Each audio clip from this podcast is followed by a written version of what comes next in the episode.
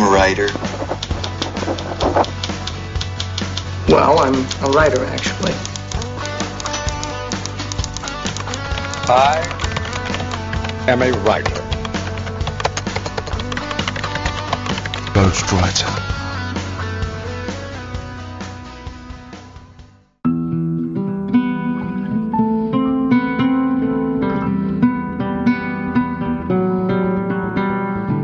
Saudações literárias, queridos ouvintes. Eu sou Ricardo Erdi e esse é o podcast Ghostwriter.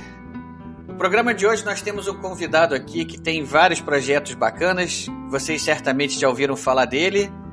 É o grande quadrinista, desenhista, ilustrador, grande Luciano Cunha. Seja bem-vindo, Luciano. Ô, Ricardo, obrigado aí pelo convite. Finalmente a gente consegue conversar, porque, pô, isso está rolando igual uma novela mexicana. A gente sempre teve vontade de bater esse papo Isso aí. E caramba, sempre acontecia alguma coisa para que a gente acabava desmarcando. Então, obrigado pelo, pelo convite, né? E desculpa tanto tempo para a gente finalmente conseguir bater esse papo. É isso aí, Luciano. Vamos contar essa história das nossas gravações aí que a gente não conseguiu fazer antes. Mas antes disso, eu vou ali ler os, os e-mails do episódio passado ali com Modena e daqui a pouco a gente está de volta.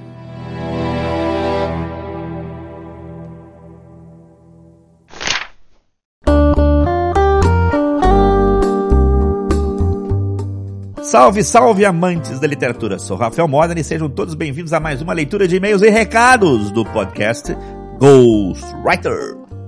Ao meu lado, a milhas e milhas e milhas de distância, como sempre, né? Ricardo Erdi. Sou eu. Vamos lá ler os e-mails hoje, que hoje a gente tem um e-mail bacana aqui para ler, seu Modena. Eu tinha certeza que ele ia falar tamo na área, se chutar eterno. Se... Não, senhor, não vou ficar repetindo sempre a mesma piadinha, não. Tá ok, então desculpe a brincadeira. Vamos lá, pessoal, para aqueles que não querem ouvir os e-mails recados do programa passado, por favor, pulem para o tempo. 14 minutos e 10 segundos. Bom, Ricardo, vamos lá, vamos rapidinho. Tem um e-mail aí que você está ansioso para ler, vamos ver? Sim, a gente recebeu um e-mail aqui dessa vez de um ouvinte que pediu para não ser identificado. O, tenho, obviamente, eu tenho o nome dele lá no e-mail, mas vou- vamos, vamos acatar a pedido dele, claro, não nos custa nada. Devemos respeitar os desejos, obviamente. Ele veio aqui botando o dedo aqui na ferida, né? Ele veio aqui, pegou, pegou um tema polêmico lá do, do episódio passado, né? Para poder ecoar. Vou ler aqui o e-mail dele. Manda ver. Acabei de ouvir o episódio com o professor Jairo e queria manifestar uma opinião. Vocês comentaram sobre essa moda de lacração, onde as pessoas são praticamente obrigadas a concordar com as opiniões deles, se não podem ser cancelados. O que eu queria era que o pessoal do podcast soubesse que não estão sozinhos nessa cruzada. Nós, conservadores, estamos cada vez mais ameaçados e nos conformando com o silêncio para evitar polêmicas. Então era isso que eu queria dizer. Aproveito para dar parabéns ao Erdi e ao Modena pela coragem de remar contra a corrente nesses tempos de caça às bruxas que estamos vivendo. Enfim, seu Modena, era isso aí. O nosso ouvinte aqui, como eu falei, pediu para não ser identificado, porque tá claro, né? Ele tá com. Como ele falou mesmo, estamos nos conformando com o silêncio. Mas ele pelo menos já quis. quis como é que eu vou dizer? É, prestar uma. Um, dizer pra gente assim, estamos juntos, alguma coisa assim do tipo, né? Aproveitando para a gente explorar mais o assunto, primeiro que não são apenas os conservadores que são atingidos por essa. Correto falar ideologia woke, né? Ou É, a moda de cancelamento de uma moda, de um modo geral, geral. que que- acho que o que ele tá querendo se manifestar aqui, eu acho que essa, como ele falou lá, as opiniões podem ser canceladas, eu acho que essa, essa moda de cancelamento, né? Se você não, não professa a mesma opinião, e as opiniões agora chanceladas aí pela, sei lá, pelo, pelo politicamente correto, né? Se você não, você não opina, não emite essas opiniões e não corrobora elas, você é imediatamente cancelado. É, isso é primeiro é antidemocrático. A grande verdade é essa. Você não respeita a opinião do outro. Já está errado. Não há respeito, não há sociedade. Então, se você pensa primeiro, vou, digamos, matar a opinião do outro de forma figurada, isso não é democrático. E, e, não só isso, é não permitir que os outros pensem diferente de mim. Senão eu vou rotular e vou cancelar e vou. vou como é que vou, vou excluir esse membro da sociedade, deixar ele isolado.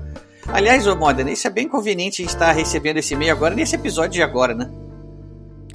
É, o, cê, teremos, na verdade, o Luciano Cunha contando uma experiência que ele sofreu Desse um cancelamento. Sentido, pois é, eu achei, achei, por isso eu estava animado para ler esse e-mail, porque não só ele repercute o que. Foi um pequeno trecho lá que a gente conversou com o Jairo lá, né? Eu acho que foi o, o que motivou esse e-mail, foi aquele lance que a gente estava falando lá. Quando eu citei o documentário do Matt Walsh, o que é What is a Woman, né? O que é uma mulher. E a gente ali deu uma deu uma debatida sobre essa sobre, o politicamente correto ali, né? Acho que foi daí que ele mandou esse e-mail. E encaixou perfeitamente com esse tema de agora que o Luciano vai, como você, quem vai continuar ouvindo aqui para frente, vai vai ver o depoimento dele, o que aconteceu com ele aí, repercussão em vida pessoal e profissional. É bom, para finalizar, para mim a característica de cancelamento é uma característica típica de sociedades fascistas. Exatamente. Quem faz isso é o verdadeiro fascista. Quem levanta a mão para uma prática de cancelamento, ou seja, não permitir um pensamento em contrário, ou ainda achar correto matar o pensamento, inclusive ou matar a pessoa que pensa de uma forma diferente de você, por mais diferente que seja, por mais aviltante que seja para sua para o seu ego ou coisa semelhante, ou para o seu pensamento, está agindo de forma fascista de carteirinha. Isso aí. Pense antes final, de fazer um né? cancelamento. Ponto final. Escuta. Fale. Imita a sua opinião. Discorde da pessoa. Defenda a sua opinião com argumentos. Sim. E se ela não. E se, e se a sua opinião não, não, não se mantiver de pé diante dos argumentos da opinião contrária, mude de opinião. É, é, é, é, saudável mudar de opinião, é um mérito intelectual mudar de opinião. Sim, mas mesmo que você não mude a opinião, a outra pessoa que está contrária ao seu pensamento, ela também tem o mesmo direito que você tem. Tem, e ela teve a trajetória de vida dela e que levou ela a formular opinião contrária à sua, ou seja, não invalida a opinião dela, não é invalidada de momento algum. Não. E se alguma dessas opiniões for contrária à justiça de seu país, ela que vai se responsabilizar pelas suas palavras perante o juízo. Perfeito, é isso aí. Ponto. O cara cometeu um crime de racismo, um crime de homofobia ou qualquer outro crime que são intoleráveis sob quaisquer circunstâncias, deverá ir, obviamente, para juízo. Perfeito, é isso aí que é assim que a sociedade deveria viver, deveria funcionar, né? Mas hoje em dia parece que a intolerância vai estar vindo travestida de virtude. É o que é o grande problema, o famoso lobo em pele de cordeiro. Enfim, recado tá dado. Por favor, quem, quem gostou desse meio, aliás, vou fazer um chamado aqui, Modena. Aproveitar que esse ouvinte aqui resolveu se manifestar, falar isso. Quem concorda com ele aqui também, por favor, também mande suas opiniões e vamos ver quantas pessoas estão juntas nessa. Ou quem discorda da gente também tá liberado. Que, claro, qualquer e-mail é bem-vindo. A gente adora ler e-mail. Isso aqui ainda é um palco democrático. E, e, não tem melindre nenhum. Pode ligar, pode mandar e-mail pra dizer que eu sou feio, o Modern é bobo, que eu sou gordo. Não tô nem aí. A gente vai ler, a gente vai rir de um do outro aqui, a gente vai rir da cara um do outro e, e, e programa que segue. Bom, vamos dar a segunda parte agora aqui das nossas, dos nossos recados e e-mails. No programa de hoje, o Luciano Cunha ele está é, promovendo também um apoio coletivo da revista do Senhor Agora, do novo personagem dele, tá?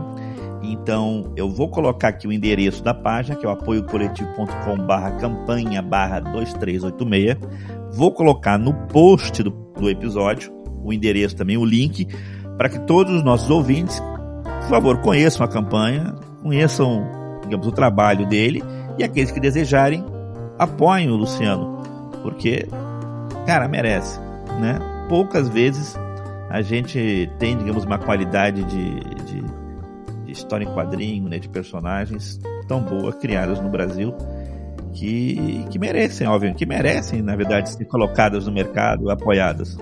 A história do Luciano que vocês vão ouvir no episódio é uma história muito interessante. Né? E o, o que aconteceu com ele, o que justamente é aquilo que a gente acabou de comentar, né? Esse episódio aí de cancelamento, essas coisas assim, é, ele, ele dá o depoimento dele, o que aconteceu, e é interessante vocês ouvirem e saberem o que, que um, um artista brasileiro, nacional, que estava tendo um, um sucesso estrondoso com o próprio trabalho dele, sem prejudicar ninguém, acabou passando em função da intolerância que está vindo por aí. Então, novamente, eu vou dizer aqui o endereço, que é o apoiocoletivo.com barra campanha barra 2386. E vou deixar no post o endereço também direitinho para darem um pulo lá no, no apoio coletivo do Senhor Agora, a ressurreição. Isso aí, pessoal, vamos lá colaborar. E, Modena, sabe que outro link vai estar no nosso post também? O do nosso parceiro, Carpe Diem Tour and Adventures. Isso aí, o nosso patrocinador, a agência de turismo Carpe Diem, tá aí mais uma vez patrocinando nosso episódio, oferecendo para vocês, nossos ouvintes todos, tickets de aéreos e planejamento de viagem, tudo relacionado ao, turismo que vocês queiram saber. Entre lá no link, façam uso da, da, da experiência da empresa e aproveitem o dia, né?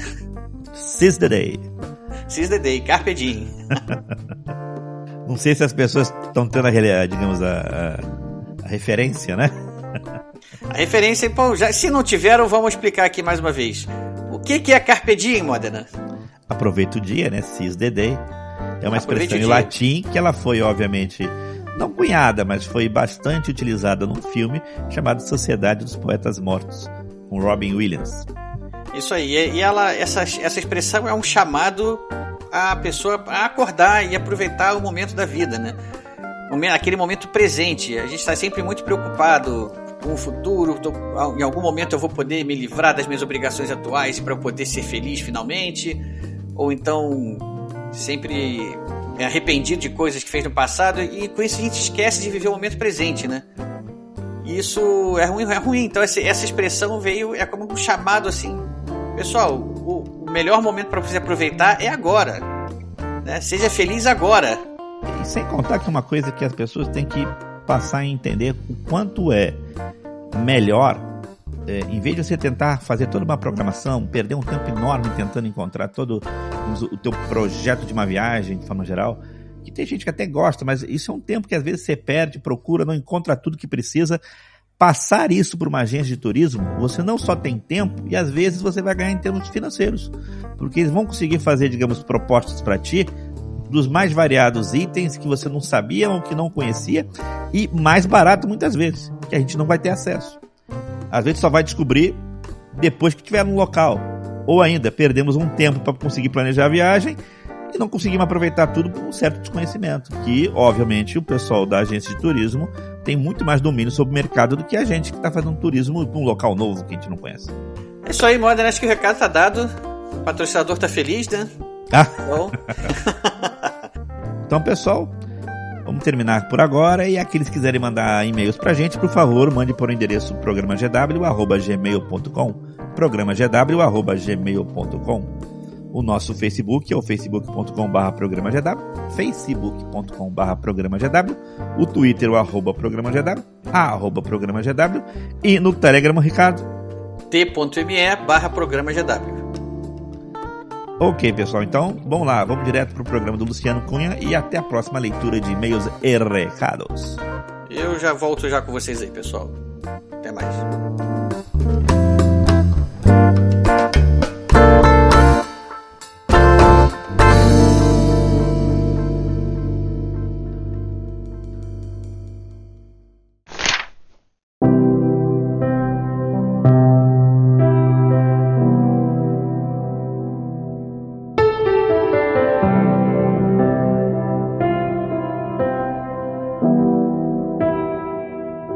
Pronto, voltando aqui.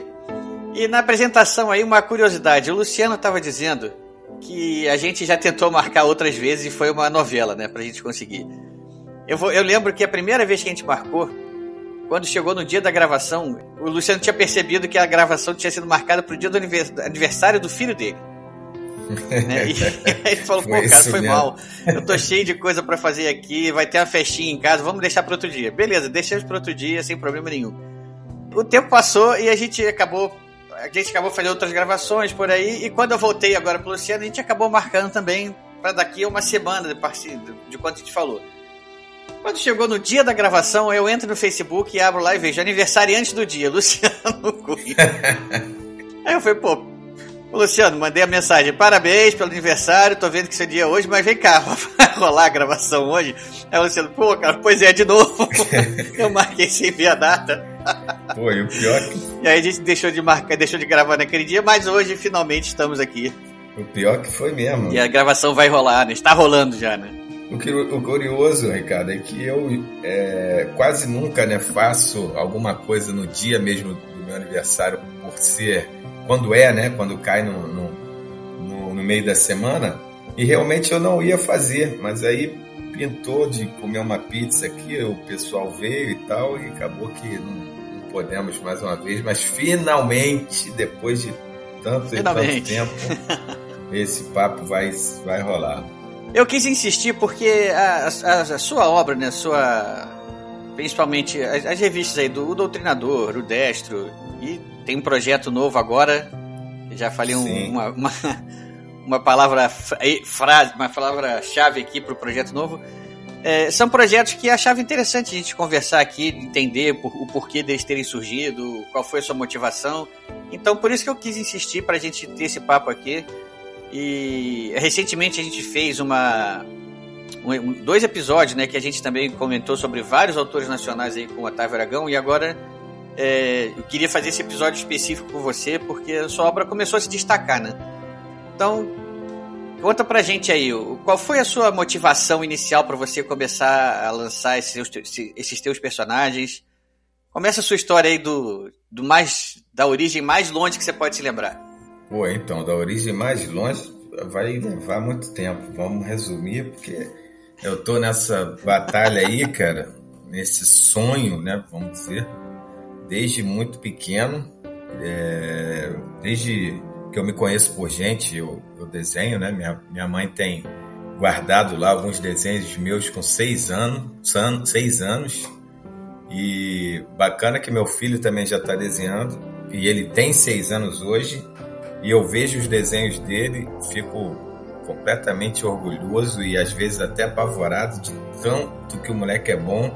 E eu comparei outro dia com os meus desenhos que minha mãe guarda quando eu tinha seis anos e o moleque é muito melhor do que eu. E, pô, isso é um ótimo. Que beleza. É, pô, moleque vai ser fera, cara.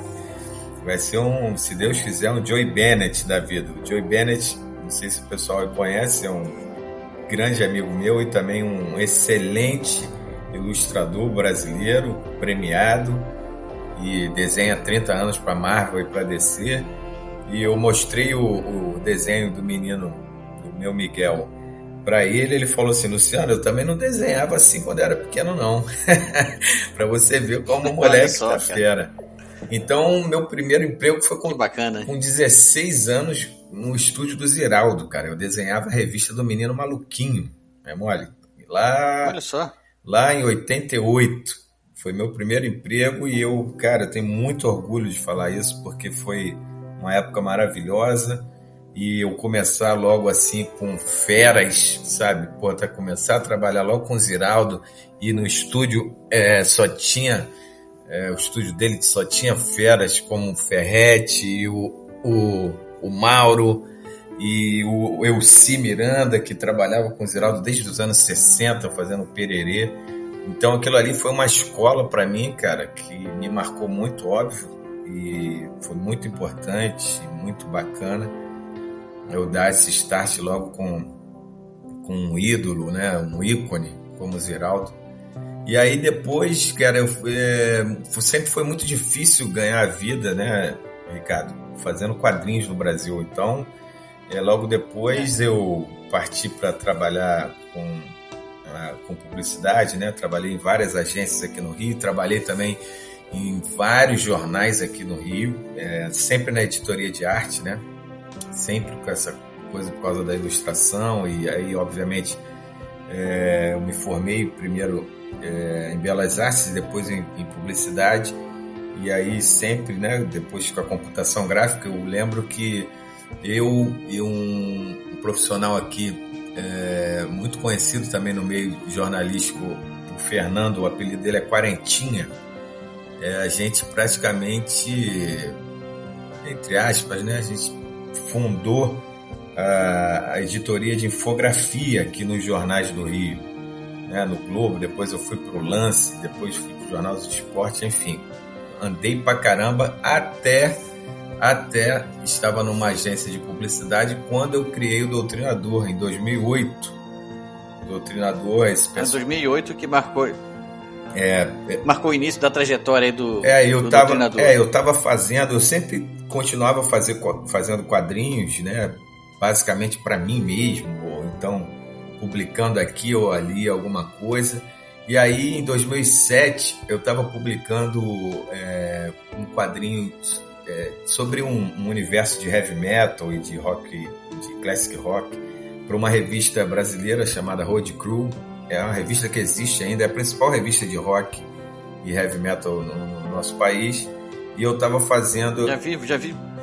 Não acompanhava a revista, mas sei da existência dela, conheço, já vi várias vezes. Então, eu desenhava lá no, no, na última, nas duas últimas folhas, né, últimas páginas da revista, vinha um quadrinho meu de um universo que eu criei, é, chamava uh, é, Contos de Mongo City, e era uma cidade que só tocava heavy metal. Então eu fiquei quase dois anos é, nessa... É o paraíso isso? É, exatamente. Principalmente hoje, né? com, Nossa. com tanta coisa bizarra que a gente ouve aí.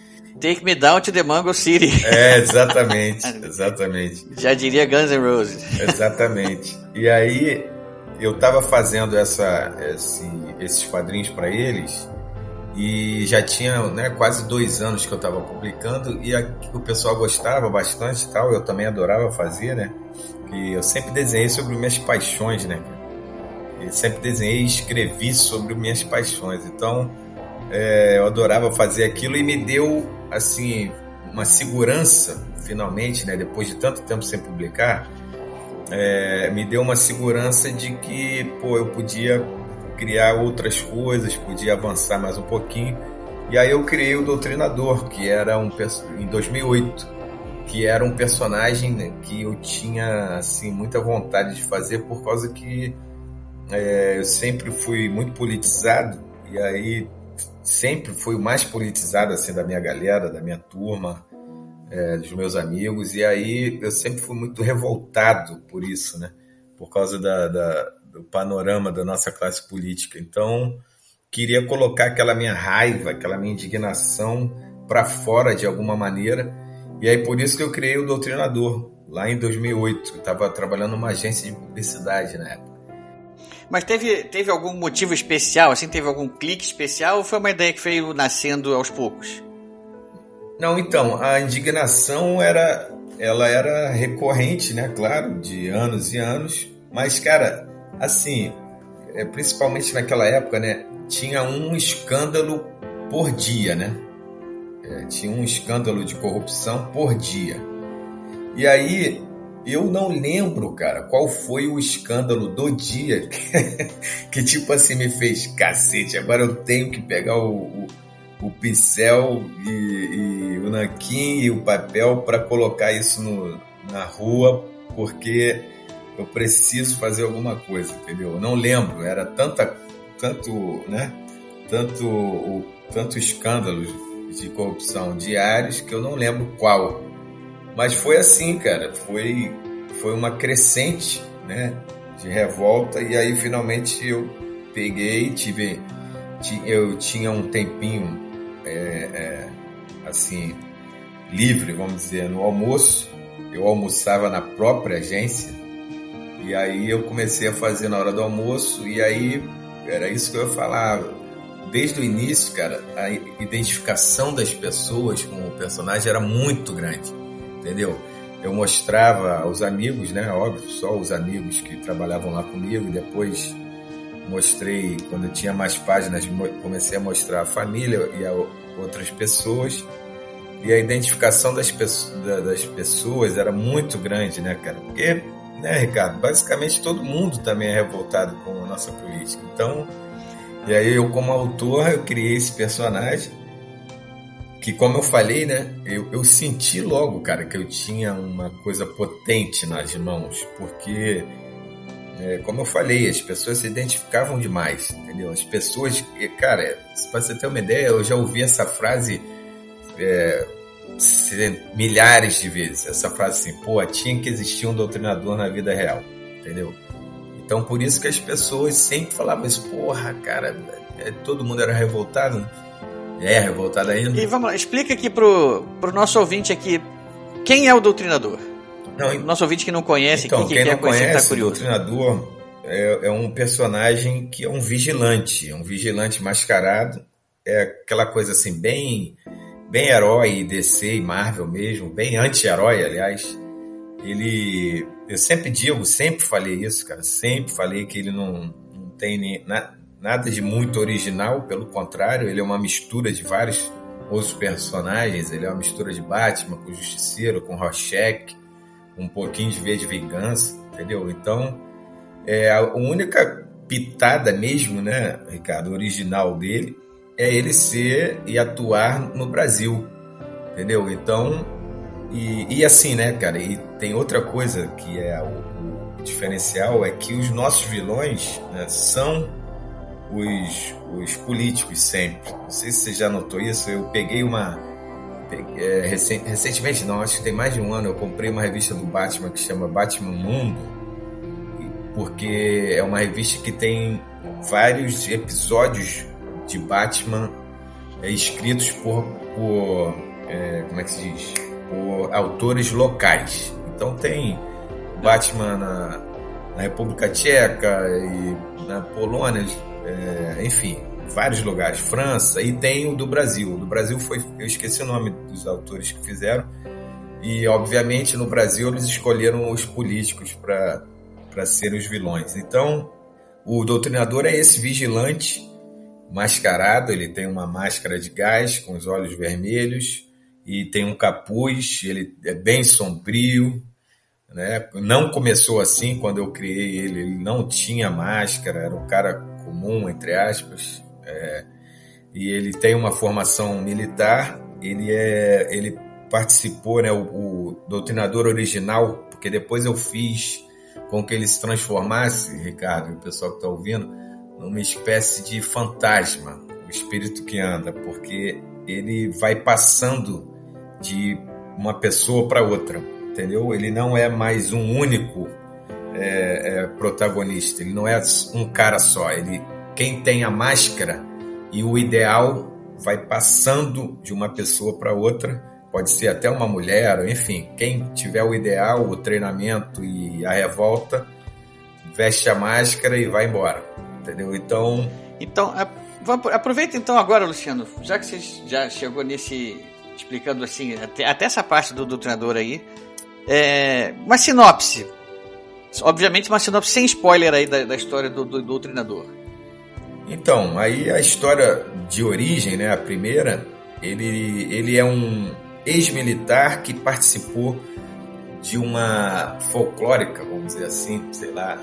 Algumas pessoas dizem que existe, outras que não, não tem uma, uma, uma como é que se diz, uma fonte histórica confiável, mas existiu, né, entre aspas, uma uma operação no início lá da ditadura brasileira, lá nos anos 60, uma operação chamada Brother Sun, é, que, que né, diz, né, conta-se que vieram uma equipe de, do, do exército americano para treinar é, soldados, treinar oficiais brasileiros do exército para combater os focos de guerrilha na, é, aqui na nossa, na, nossa, na nossa época da ditadura, entre ali 64, 68.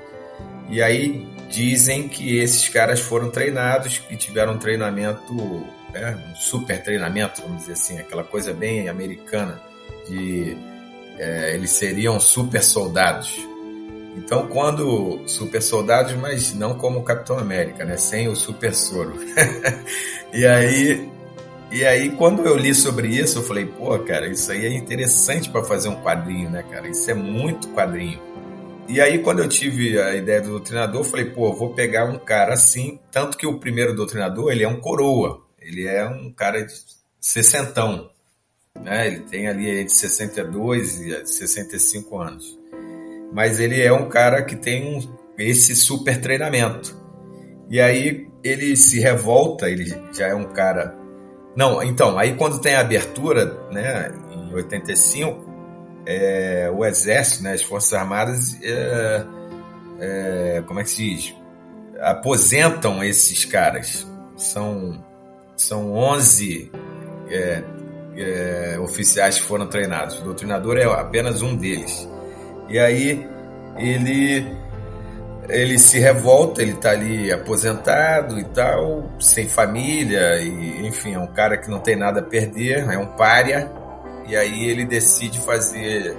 Ele meio que enlouquece, tanto que o, filme também é mais ou menos isso, só que é um personagem é, rejuvenescido, vamos dizer assim, e aí ele enlouquece, dá uma louca nele, ele fala, pô, vou começar a matar esses filha das putas, entendeu? Então Fazer justiça com as próprias mãos. É, e aí ele começa, com o treinamento dele, começa a matar os caras e tal.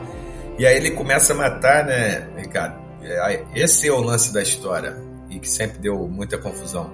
Ele começa a matar, é, ele não prende, né? Ele mata, então ele começa a eliminar símbolos da corrupção. Porque, porra, se ele fosse eliminar cada político corrupto, porra, é impossível essa missão, né? No Brasil.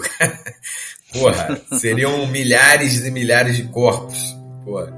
Vai faltar bala. Né? Exatamente, né? vai faltar bala, vai faltar recurso para ele viajar tanto. Então, ele eliminava é, símbolos de corrupção para fazer é, uma. Como é que se diz? Por... Para passar uma mensagem, Exatamente. né? Exatamente. Por isso que o nome era até doutrinador. E, e, e curioso também, ele, é, doutrinador foi o nome que passou é, no, na hora do registro, né? Que eu tentei registrar uma porrada de nomes é, na, na, na, Biblioteca Nacional e só o doutrinador estava livre. Eu falei, ah, vou com esse mesmo. Então é como se ele estivesse dando uma lição, por isso, por causa do nome. Não, mas foi um bom encaixe o nome, né? Sim, sim.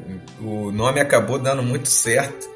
E aí, é, então, o primeiro é isso. O primeiro, ele ele vai matando, eliminando esses símbolos de corrupção. Aí, tipo assim, isso me deu muito problema no início, por isso que eu tive a assessoria né, de um amigo meu, Marcos Vinícius, que é advogado, um amigo de infância. E lá atrás eu fui, lá logo no início mesmo, no primeiro, antes de fazer um ano que eu estava postando. Não, primeiro deixa eu contar rapidinho, né? Aí depois eu, é, do início assim mesmo, eu, eu fiz uma, umas 40 páginas e mandei para 11 editoras aqui no Brasil. E aí, nove delas, ou seja, quase todas, me responderam absolutamente a mesmíssima coisa, cara. Eles me responderam assim: ó, oh, a gente achou até interessante e tal, mas os nossos advogados é, nos orientaram a, Recomendaram. não publicar isso porque vai dar merda. É literalmente assim. Vai dar merda isso aí, cara. Então, eu, eu em 2008 isso ainda. Aí eu uh, e em 2008 a gente não tinha as, as, redes sociais, né, Ricardo, como a gente tem hoje. Não tinha, só tinha Orkut, se eu não me engano. E mesmo assim acho que estava acabando. E aí o que que acontece? Eu engavetei o personagem. Por isso que nessa época ele ainda não tinha máscara, não tinha o capuz. E aí em 2013, ou seja, cinco anos depois, em março de 2013, isso é fato. Olha, não sabia desse ato aqui, interessante. Sim. E aí em 2013, isso é muito fácil né, de provar, até porque a minha página do Facebook, lá do Doutrinador, começa lá em, se eu não me engano, é dia 23. 23 de março de 2013, eu, eu faço a página, uma fanpage no Facebook e começo a publicar ali, né, sem, totalmente sem compromisso, só para colocar na rua mesmo é, o doutrinador. Aí já com a máscara, já mais sombrio, mais violento ainda e tal. E aí, cara, o negócio começa em março. E em junho começam as manifestações, né? É, que todo mundo aí deve lembrar. Em junho de 2013, aquelas aquele período que o brasileiro decidiu sair pra rua e né? E enfim, todo mundo sabe disso. E o, o personagem ganhou muita relevância um, nessa época. Ali foi um momento de que caiu a, a gota que transbordou o copo ali, né? Hum. Foi naquele momento. Exatamente. E aí o personagem surfou aquela onda de indignação também e ganhou muita relevância na época, cara. Ali foi realmente o start, a explosão, o, o fogo na, na, no palheiro. E aí, dali, cara, minha vida mudou completamente. Por isso que a gente está conversando aqui. Aí, como nenhuma editora publicou, quando eu quando eu fiz é, a página e comecei a publicar, começou e ainda mais na época, né, Ricardo? Não tinha esse o, o Facebook era totalmente orgânico, não tinha esse negócio de você pagar para alcançar mais pessoas. Então, cara, eu aí eu tinha muita curtida, cara, muita curtida e muita muito compartilhamento dos meus posts, sabe? Eu lembro que um post meu chegou na época a ter cento e poucas mil é, compartilhamentos, assim, negócio enorme para época, principalmente um quadrinho independente. E aí, assim, aí as pessoas, né? Aí eu tinha lá cinquenta e poucos mil é, é, seguidores e como eu falei, né, era uma coisa muito orgânica, não era agora que o alcance limitado e tal, não, eu respondia gente pra cacete, era uma interação gigantesca. E aí as pessoas começaram a me pedir para eu publicar o, o, quadrinho mesmo, né, físico, para as pessoas comprarem, colecionarem e tal, colocar na estante. E aí eu, eu tinha uma grana guardada e eu fiz de forma independente, cara. Eu fiz uma primeira tiragem de mil, é, é, de mil exemplares, que eu lembro como se fosse ontem, é, imprimi aqui na Ediouro, aqui em Bom Sucesso, aqui no Rio. É, é, até hoje, eu, eu, o cara que, que me atendeu lá é meu amigo, Alexandre. É, e aí, bacana. E aí ele. Aí eu publiquei em quatro meses, acabou. Eu entreguei um por um, cara, no, no correio. Uma trabalheira danada, né? E tal. E aí depois eu, eu imprimi mais mil, acabou também. Aí quando já estava no segundo, eu já era um sucesso, já tinha, porra, já tinha dado uma porrada de entrevistas, saída numa porrada. É, Brasil, uma publicação independente quadrinho vender dois mil exemplares é. Sim, sim, e assim, eu já tinha dado entrevista pro The Guardian e, e cara, tudo quanto é. Porra, cara, eu saí literalmente, cara, em todos os veículos grandes que você imaginar, na Globo News até, sabe, sei lá, tudo, cara, tudo, tudo, Estadão, tudo. E, e nos grandes e, e, também assim na, na, na, na, mídia especializada de quadrinhos, entendeu? Então entre 2015 e 2018 eu fui literalmente o cara, né? Antes de ser cancelado.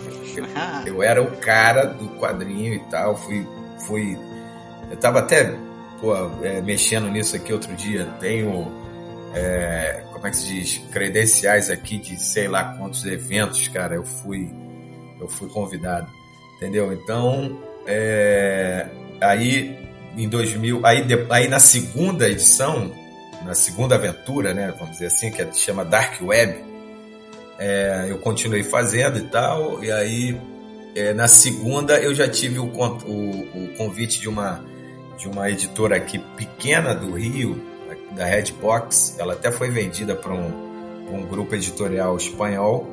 Essa, essa editora ela era especializada assim em, em jogos de RPG, de fantasia e de, também de guerra e tal. Então tinha alguma coisa. Como é que é o nome? Redbox, Redbox, né? Caixa vermelha. Redbox. Fazendo uma, fazendo uma alusão aí à caixa, a primeira caixa do AD, do D&D, né? Sim, exatamente, exatamente. é, eles, eles eram ligados a essa coisa de RPG e de, de... É engraçado, eu não conhecia essa editora não, é interessante. Ela também não durou muito tempo, cara. Ela, ela já era bem jovem quando, quando eu comecei com eles, com o Antônio. E logo depois ela foi vendida para... Cara, esqueci o nome do, do grupo. É um grupo grande espanhol, cara. Esqueci o nome agora.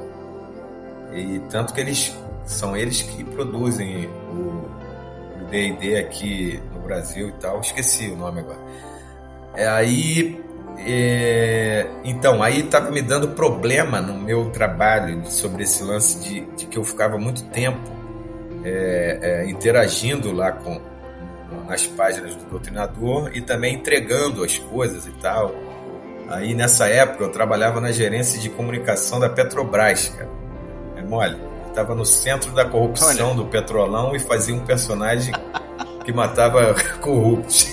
É ironia, né? Sim, É ironia, destino. total, cara. Ironia total. E aí, aí você sabe, né, cara? Pô, sempre tem né, naquela, nessas repartições públicas aqueles, aqueles caras que são uns putas é, é, de uns é, invejosos. Aí o- os caras, alguém me denunciou lá pro meu gerente de que eu estava trabalhando, fazendo quadrinho lá dentro e, e ficava no meu tempo entregando, no meu tempo de trabalho, entregando os quadrinhos no correio, porque tinha um correio na- no prédio. E enfim, aí foi aquela confusão, cara, foi muito, é muito divertido lembrar disso hoje em dia.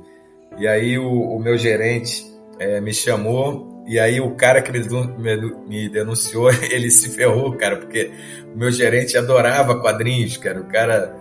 E aí ele conhe... Olha só. Olha só que loucura, Ricardo. Aí ele conhecia o doutrinador, ele falou assim, pô, Que história boa. Porra, você que faz o doutrinador, ele, puta que pariu, cara, não acredito que você tá aqui dentro e tal. Cara, foi muito, é muito curioso essa história e ele é meu amigo até hoje. O William é o nome dele, porra, e ele, é, eu, Que história sensacional. é, cara, e eu, Essa foi muito boa. Aí ele falou, cara, ó, você pode continuar fazendo. Aí nós fizemos um acordo, cara, eu e meu gerente, olha só que loucura. É, ele me deu, olha só isso, Ricardo, ele me deu um crachá é, espe- especial, não, um- um- era um crachá que, que era do pessoal da limpeza, cara. Eu entrava junto com o pessoal da limpeza, que o pessoal da limpeza entrava antes, né? Eles entravam mais cedo. E o crachá, né, da, da, da, da, Petrobras, ele tinha lá um mecanismo que a pessoa, né, você, para marcar lá o horário, né, que você entra. Aham. E aí ele me deu um, um crachá diferente. Eu entrava antes para poder ficar lá desenhando e fazendo minhas coisas. Olha só que loucura. Olha a moral que o cara me deu. E aí eu ficava lá antes e quando o pessoal chegava, ele falou: "Pô, só quando o pessoal chegar para não dar problema, as pessoas não verem você, pô, fazendo coisa aí de fora e tal, teu tua atividade, tua segunda atividade, você guarda suas coisas e vida que segue, acabou, você não mexe mais nisso. E foi assim, cara, que eu consegui ir tocando o doutrinador, cara. Isso você ainda tá falando da primeira edição ainda não, ou já da na segunda? segunda, já na segunda. Já na segunda. E já assim, namorando, totalmente namorando, quase casando com já com o audiovisual. Já tinha vários, já tinha conversado com vários produtores e diretores importantes do, É isso aí. Como é que, como é que foi essa transição aí dos quadrinhos pra, pra TV, né? Cinema? Então, é que porque, foi? porque já nessa época, isso já era 2016, né? Como eu falei, o quadrinho já tinha feito bastante sucesso, já tinha chamado a atenção de várias pessoas, né? Inclusive pessoas do audiovisual. E aí, é, e também assim, como você falou, né? Para um quadrinho independente, já estava já na quarta edição. É um sucesso estrondoso. Em termos de Brasil, isso é um sucesso inigualável, né? Sim, sim. Foi mesmo, cara. Você tem alguns números assim para comparar com outros assim? Qual foi o maior, o, maior, o quadrinho independente mais vendido de todos os tempos? Não, eu não tenho não. Só sei que assim, no total, até hoje, eu vendi cerca de 11 mil é, doutrinadores, pegando todas as edições, é, juntando todas, desde a primeira até a última agora.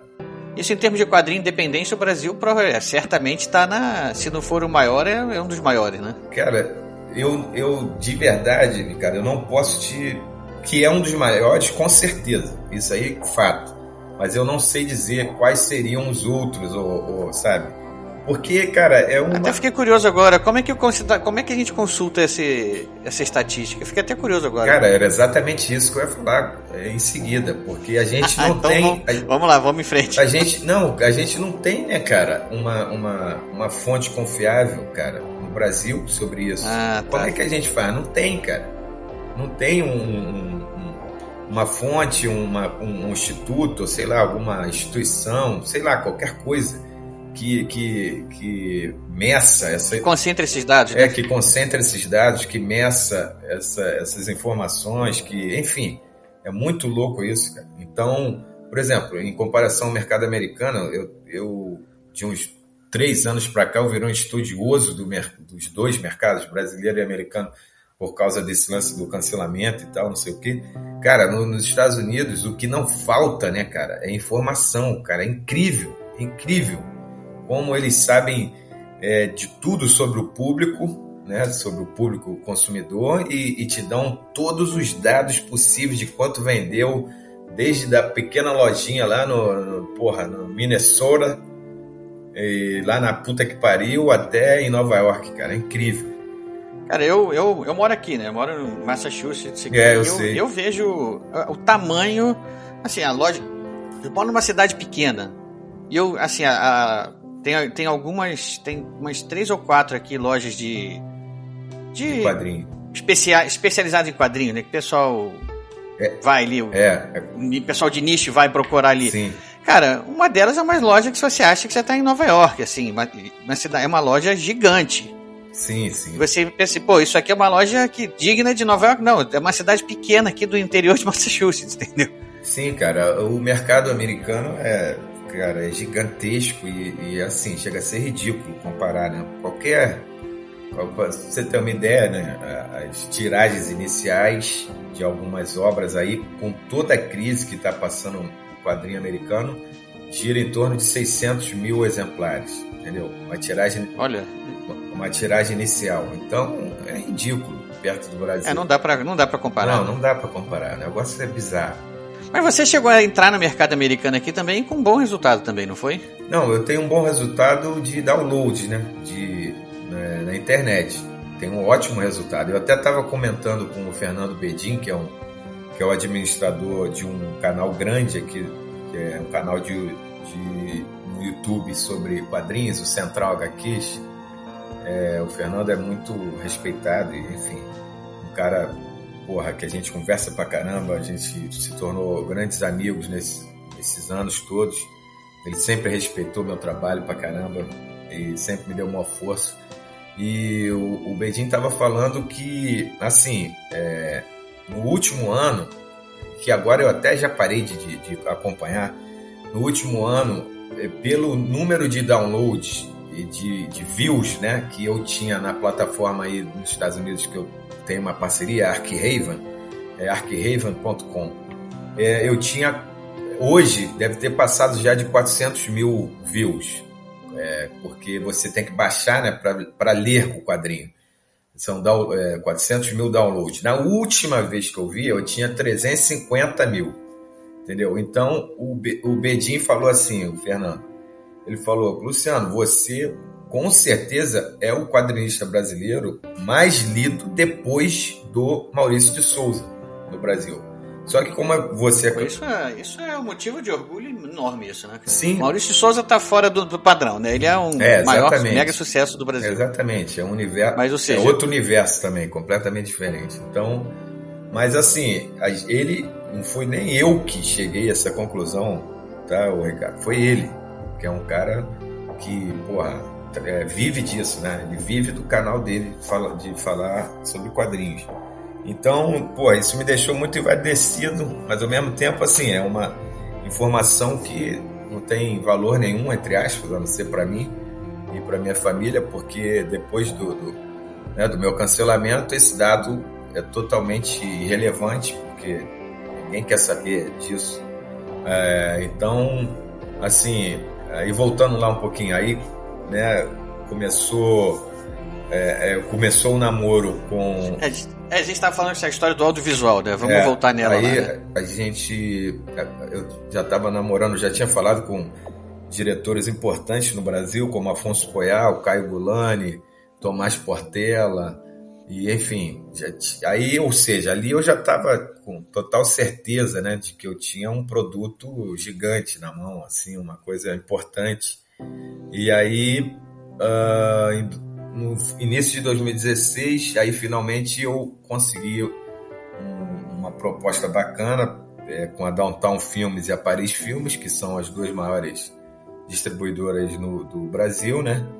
E aí a gente finalmente é, fez um acordo, aí eu vendi os, é, cedi, né, os direitos autorais para eles e aí, Ricardo, eu tive uma sorte assim, cara, uma coisa né, que só o Papai do Céu mesmo para explicar, porque né, você sabe, pessoal que está nos ouvindo, geralmente quando você negocia os direitos autorais, os produtores te dão um abraço, fala valeu, irmão, é, nos vemos na, na talvez nos, nos vejamos na estreia, vai tomar conta da sua vida e a gente segue aqui. Mas, mas não, cara. Agora é nossa, né? Agora é nossa. É, exatamente. Mas, mas não, cara. O que foi bacana é que os caras me chamaram para participar de, do, do, do, roteiro, me chamaram para participar do filme, de, de todo o processo, me deixaram super próximo, cara, assim, de tudo. Cara, e eu, eu vou dizer uma coisa: isso é um movimento inteligente deles, porque quem compra os direitos autorais e, e dá, vira as costas pro autor e vai lá fazer sozinho é, é assim, é, primeiro eu acho isso uma, é, meio, é um pouco arrogante isso, né? Sim. E segundo que assim, ter o criador ali de, ao lado ali é uma garantia de que a coisa vai ser tratada com carinho, né? Exatamente. Com, então, eles me deve ser tratada. Exatamente. Eles me deram essa, eu sempre, cara, sempre comento isso, foi uma puta generosidade deles, dos dois, do Márcio e do, do Bruno é, que foram os produtores do filme, e eles falaram, deixaram bem claro, ó, a gente está te colocando, né, você vai participar de tudo, é óbvio que você não vai ter a palavra final, óbvio, mas a gente vai te deixar muito próximo das, das decisões, né, de todo o processo decisório ali, inclusive, cara, participei de tudo, até da escolha de elenco, figurino, tudo, tudo. E repito, né? Não, Legal, hein? É, repito, não, não, porra, tava longe de ser a, a, a opinião mais importante, mas eu tava ali perto e opinava e os caras me ouviam e tal. E, cara, foi uma experiência simplesmente inesquecível, maravilhosa, entendeu? Porra, fiquei lá quatro anos trabalhando com eles. O resultado final agradou? Pois é, o resultado final eu gosto muito do filme, do resultado final, tanto que o filme vai bem até hoje, tem oito países, sabe? Tá, tá lá na HBO, tá na, só não tá no Netflix, porque a, a, como é? a Turner não tem acordos com Netflix, que a, tinha o dinheiro da Turner, é, do, do, canal TNT também no filme, então a Turner não, não tem acordo com Netflix.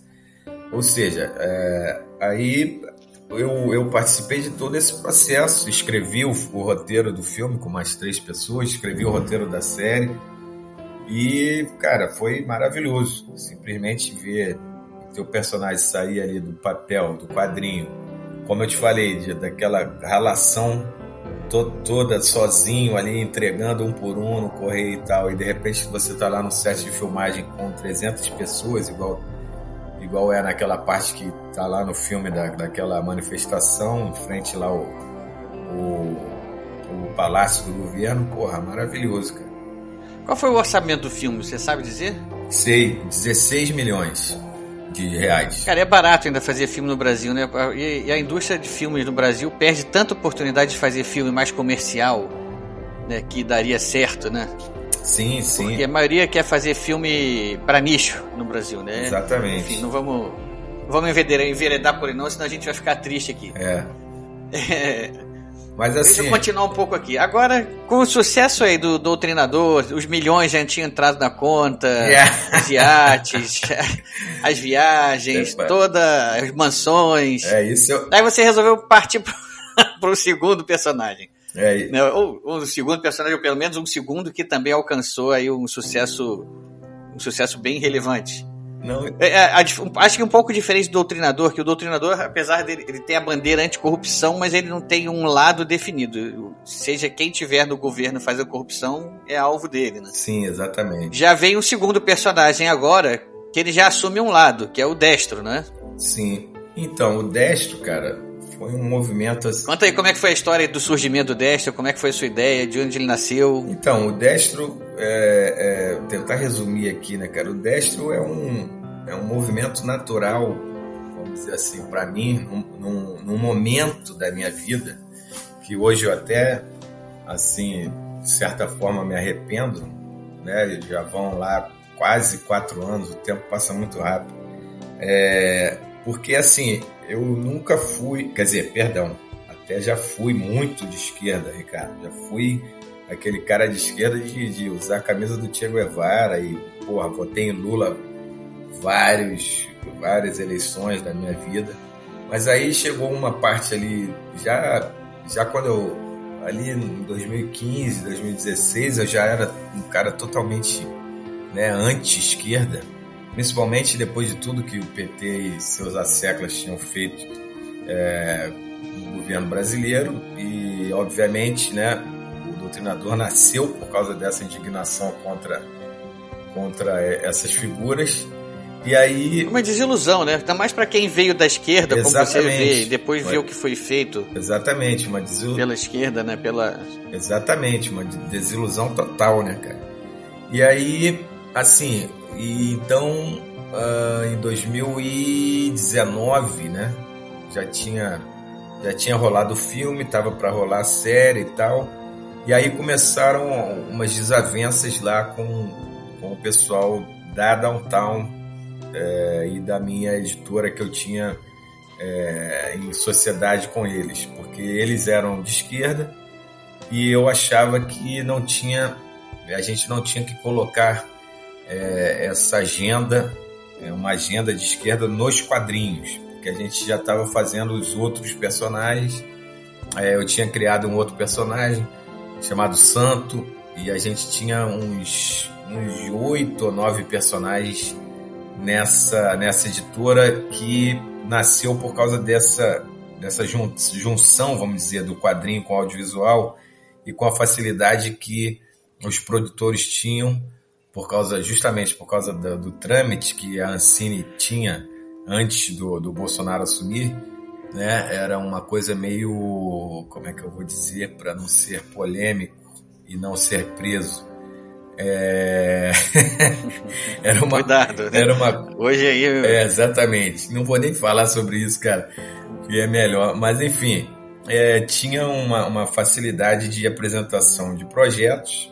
E aí a gente montou esses, esses outros projetos de quadrinhos, inclusive tive a notícia de, de que um deles deve sair agora pela Amazon, não participei, mas obviamente não vou ter o crédito.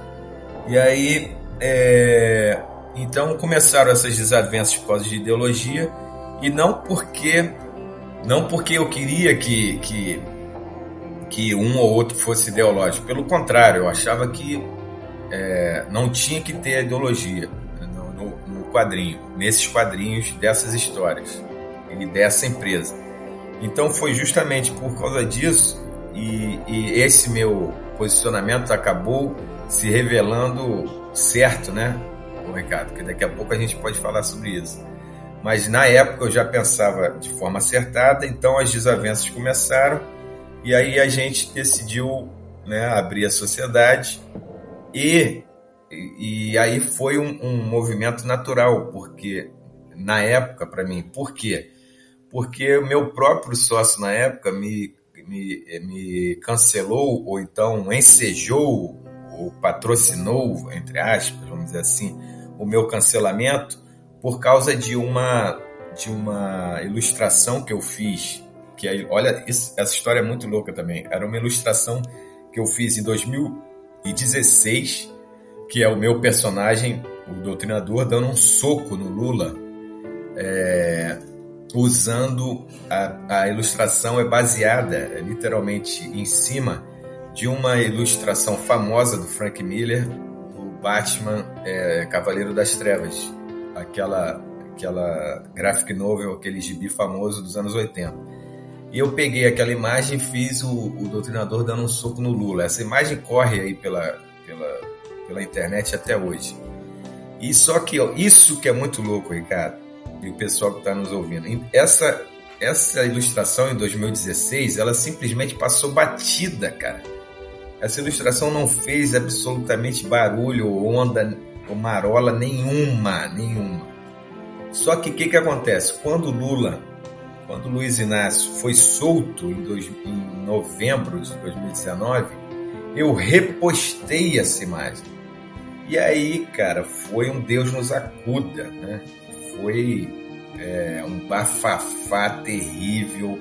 Cara, passei duas semanas enclausurado em casa, sendo ameaçado, sendo completamente cancelado, sendo absolutamente destruída a minha reputação nas redes sociais. Que absurdo, né, é um absurdo total que fizeram, cara. Sabe? Amigos que bebiam cerveja comigo, que inclusive praticamente, praticamente não, 100% deles já tinham desenhado o doutrinador para mim, 100% deles têm é, os desenhos deles na, na, na sessão de extras, na sessão que eu tinha em todas as, as edições do Doutrinador, eu tinha uma sessão no final, depois do, do, que a história acabava, uma sessão de extras, assim, outras versões, ou seja, era o, era o Doutrinador desenhado por outras pessoas.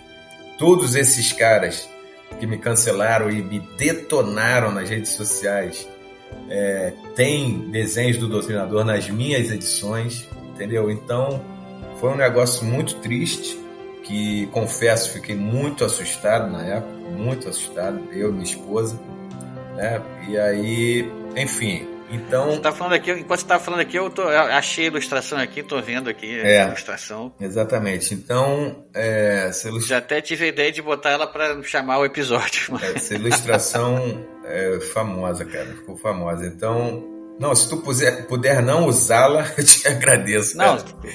Pô, claro que não, Jay. Aí, porque é o seguinte, cara. É, então, eu decidi, né?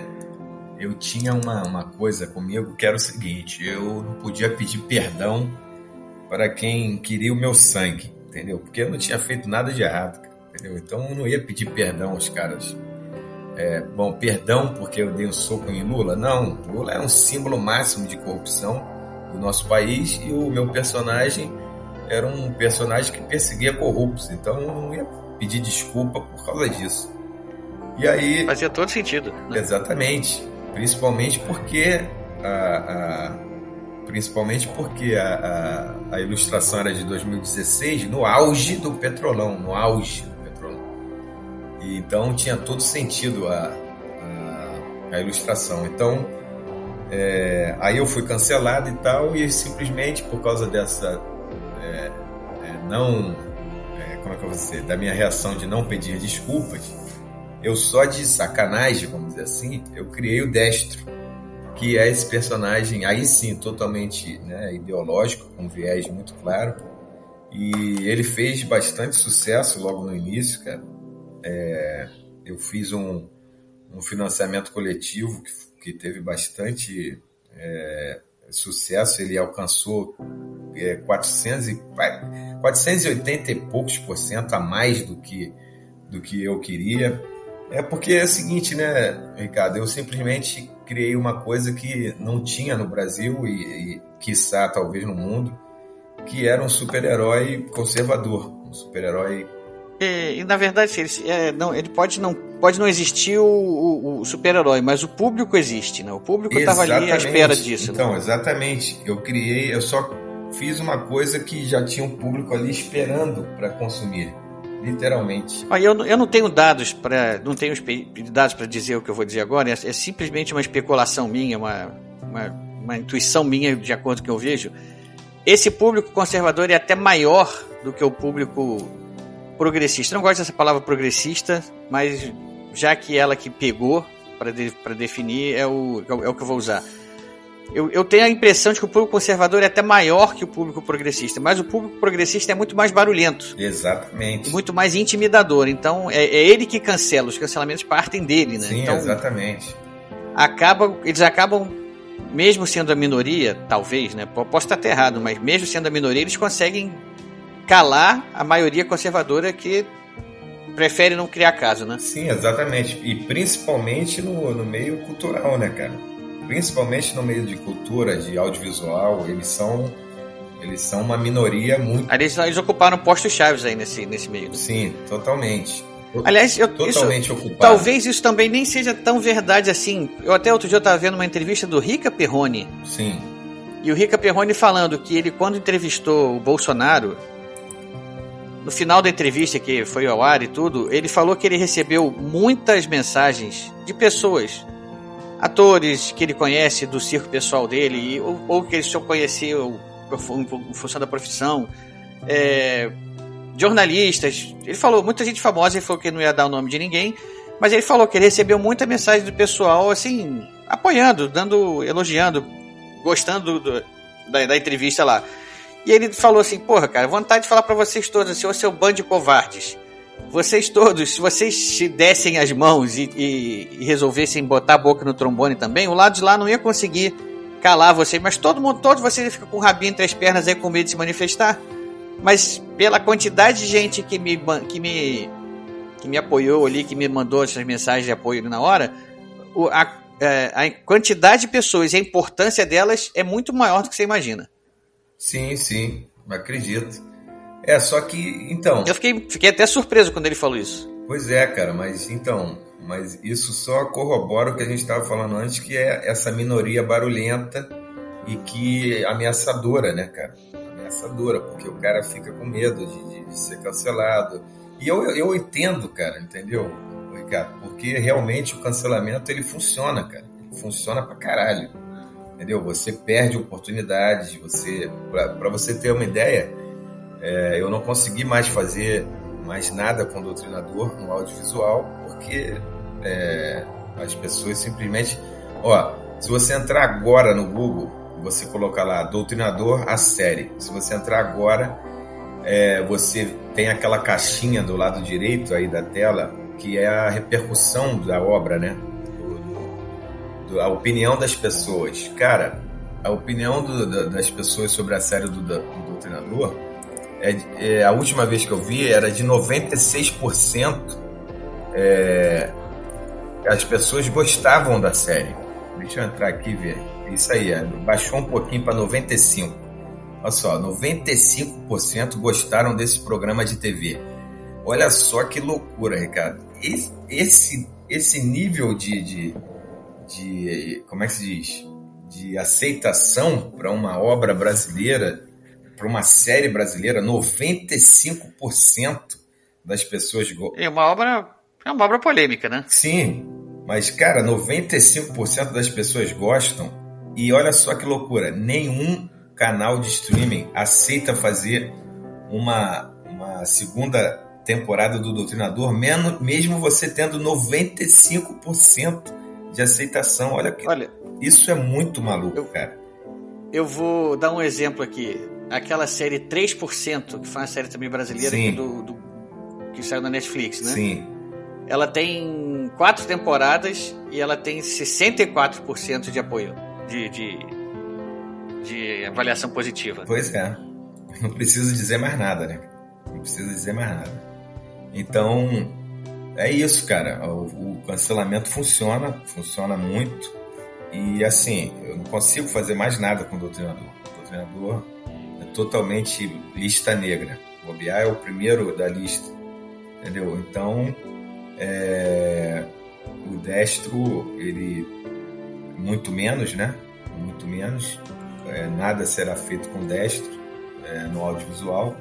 E isso, assim, isso me, me colocou como um dos quadrinistas mais cancelados é, do país e também do planeta. Estou ali naquela turma do Comics Gate, é, e, inclusive, né, por causa disso, acabei conhecendo alguns caras é, do Comics Gate, me relaciono com alguns deles, bem famosos até. E aí, é, e aí, cara, assim, você até hoje não. Uma coisa, já... Ah, desculpa, continue que eu quero fazer uma pergunta depois sobre isso, mas continue. Você não consegue viver de quadrinhos né, no Brasil. Então, por isso que é, o cancelamento ele te atinge na forma de assim de que eu poderia ter ainda é, por causa justamente por causa desse sucesso do Doutrinador, está em oito países, é um, é um filme que foi super bem avaliado, pô, foi, foi é, participou de prêmios no Brasil e fora, entendeu? Foi um, até hoje é o único filme latino que foi convidado para participar do, do, Prêmio Internacional de Filmes de Ação do, do Jack Chan.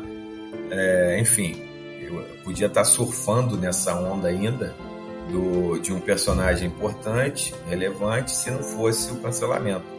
Então. Aliás, é isso que eu ia perguntar. É, esse cancelamento, como é que ele te atingiu na, não na carreira, mas também na vida pessoal? O, quais foram as consequências disso?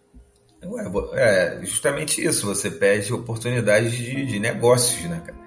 Vou te dar um exemplo. Mas o pessoal abre o jogo e fala na sua cara, assim, tipo, não, não quero mais nada contigo, porque. Sim, sim, sim. Eu, eu acabei semana passada. Semana passada não, deve ter uns 10 dias.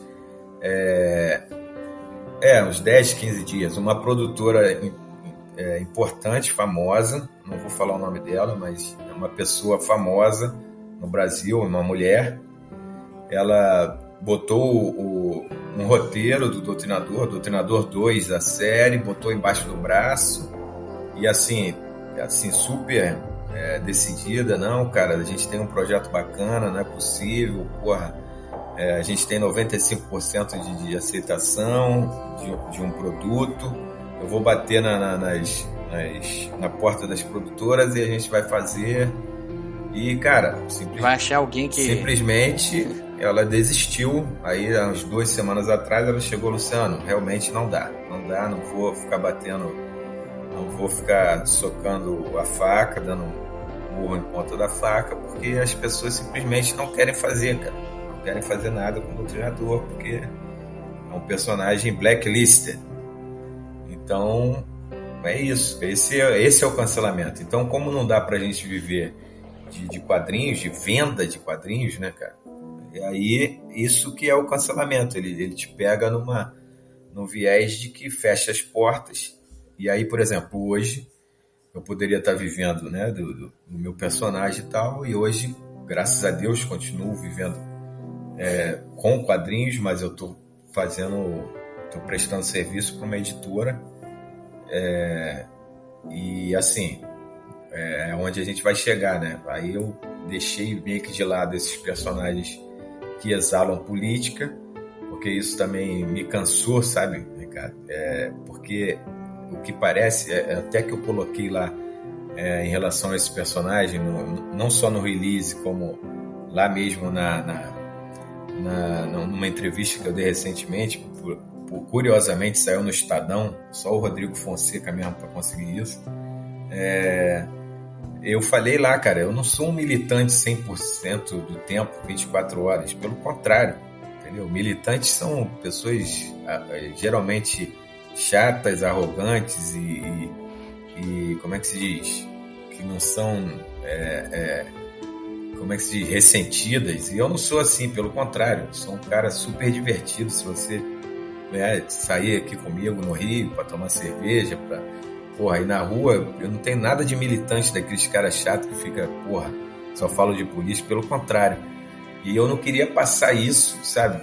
É, é, é, eu já estava passando isso para minha obra como se eu só falasse todos os meus personagens fossem de política.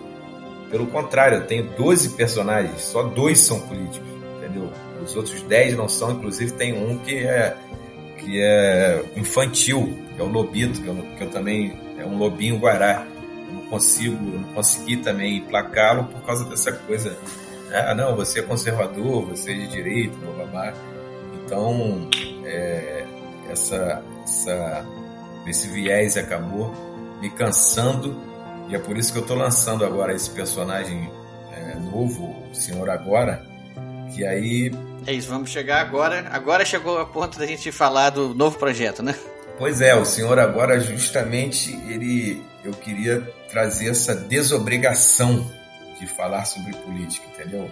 É passar essa, virar essa página, justamente para sinalizar isso que eu acabei de falar, que eu não sou um militante, pelo contrário, eu sou um cara normal. Artista, né? No fundo é um artista. Pois né? é, eu sou um artista que, que tem a sua opinião, óbvio, o seu posicionamento político, mas eu, eu não sou um político, eu sou um artista.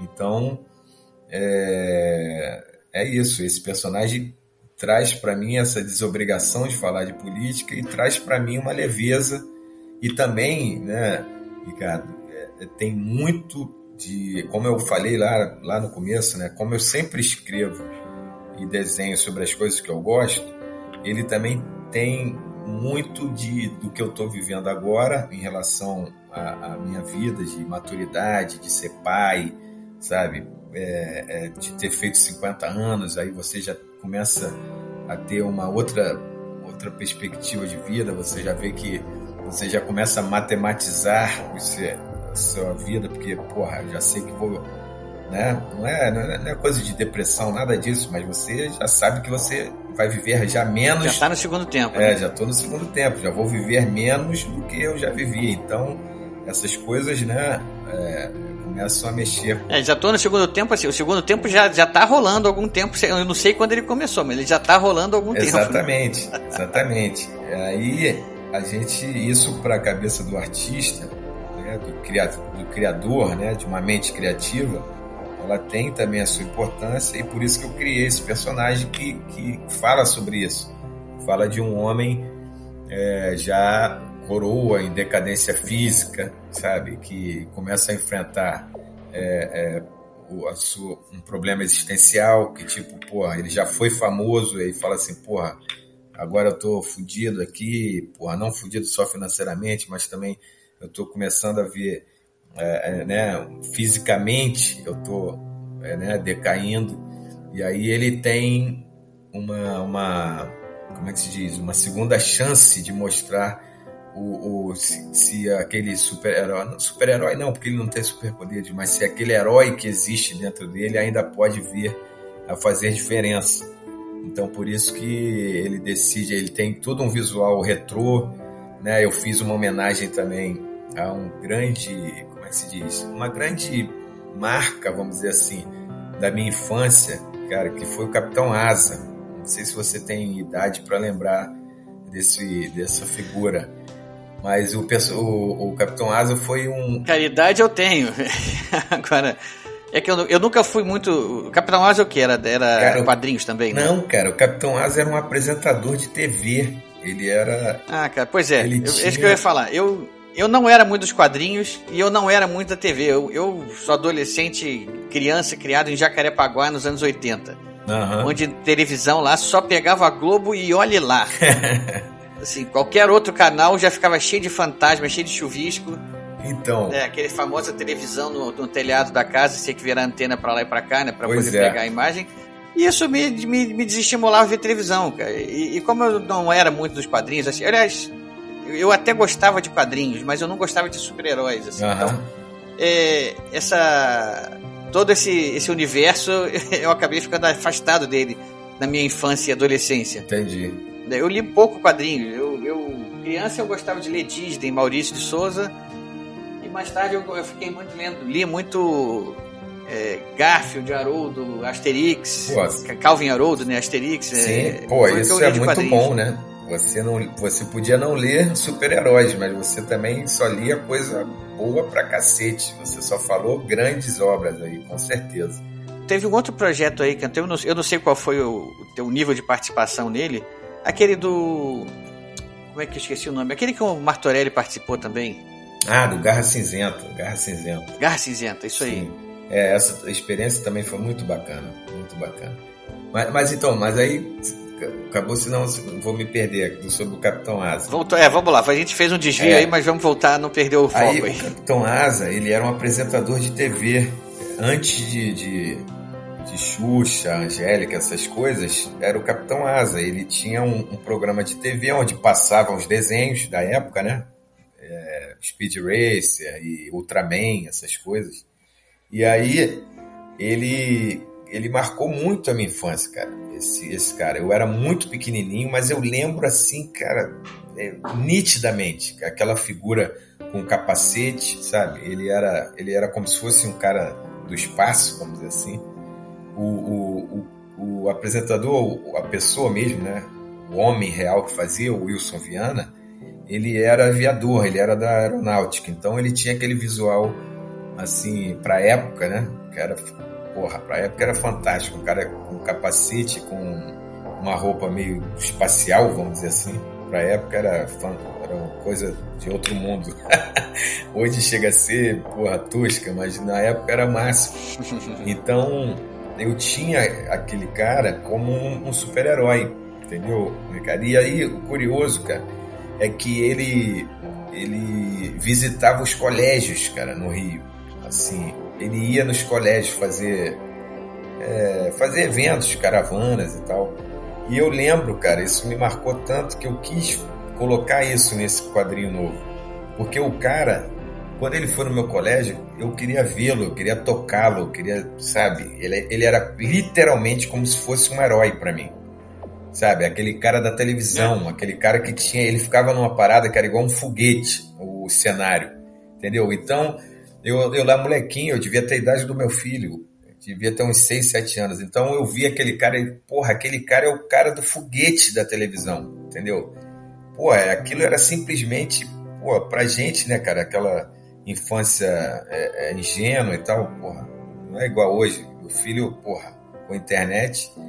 É, então, mas para mim aquele cara era um super-herói e aquilo me marcou, cara, sabe? Aí eu falei assim, porra, aquele cara, né, como se fosse é, hoje, ele totalmente esquecido, totalmente, né, ele já velho, decadente e tal, porra, sozinho, mas aquele cara foi um herói para alguém e para a infância, ele era famoso pra cacete, pra molecada. Então eu coloquei isso na história, entendeu? O cara, ele já foi um cara muito famoso, ele já foi, ele é, foi tido como um herói e agora ele tem uma oportunidade, né, de, de uma redenção. Ele se acha, ele está lá totalmente, é, é, como é que se diz, é, decadente mesmo, né? E ele quer fazer uma diferença mesmo agora, velho, gordo, e porra, ele quer vestir novamente aquela roupa, quer colocar o capacete novamente falar, pô, não, eu tô aqui, eu existo e ainda consigo ser aquele herói que eu fui lá nos anos 60.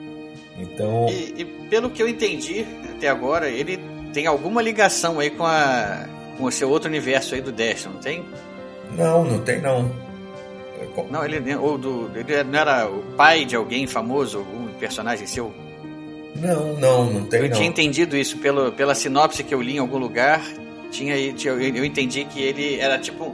Não chegava a ser um spin-off, mas ele tinha alguma ligação com algum outro universo seu já. Não, não tem não. Que justamente, como eu falei, é, ele é totalmente. Apo... Você quis uma coisa completamente nova e e é, desatachada é, né, dist... dessas obras que criaram tanta polêmica aí. Não, é de, e distante de política, né, cara?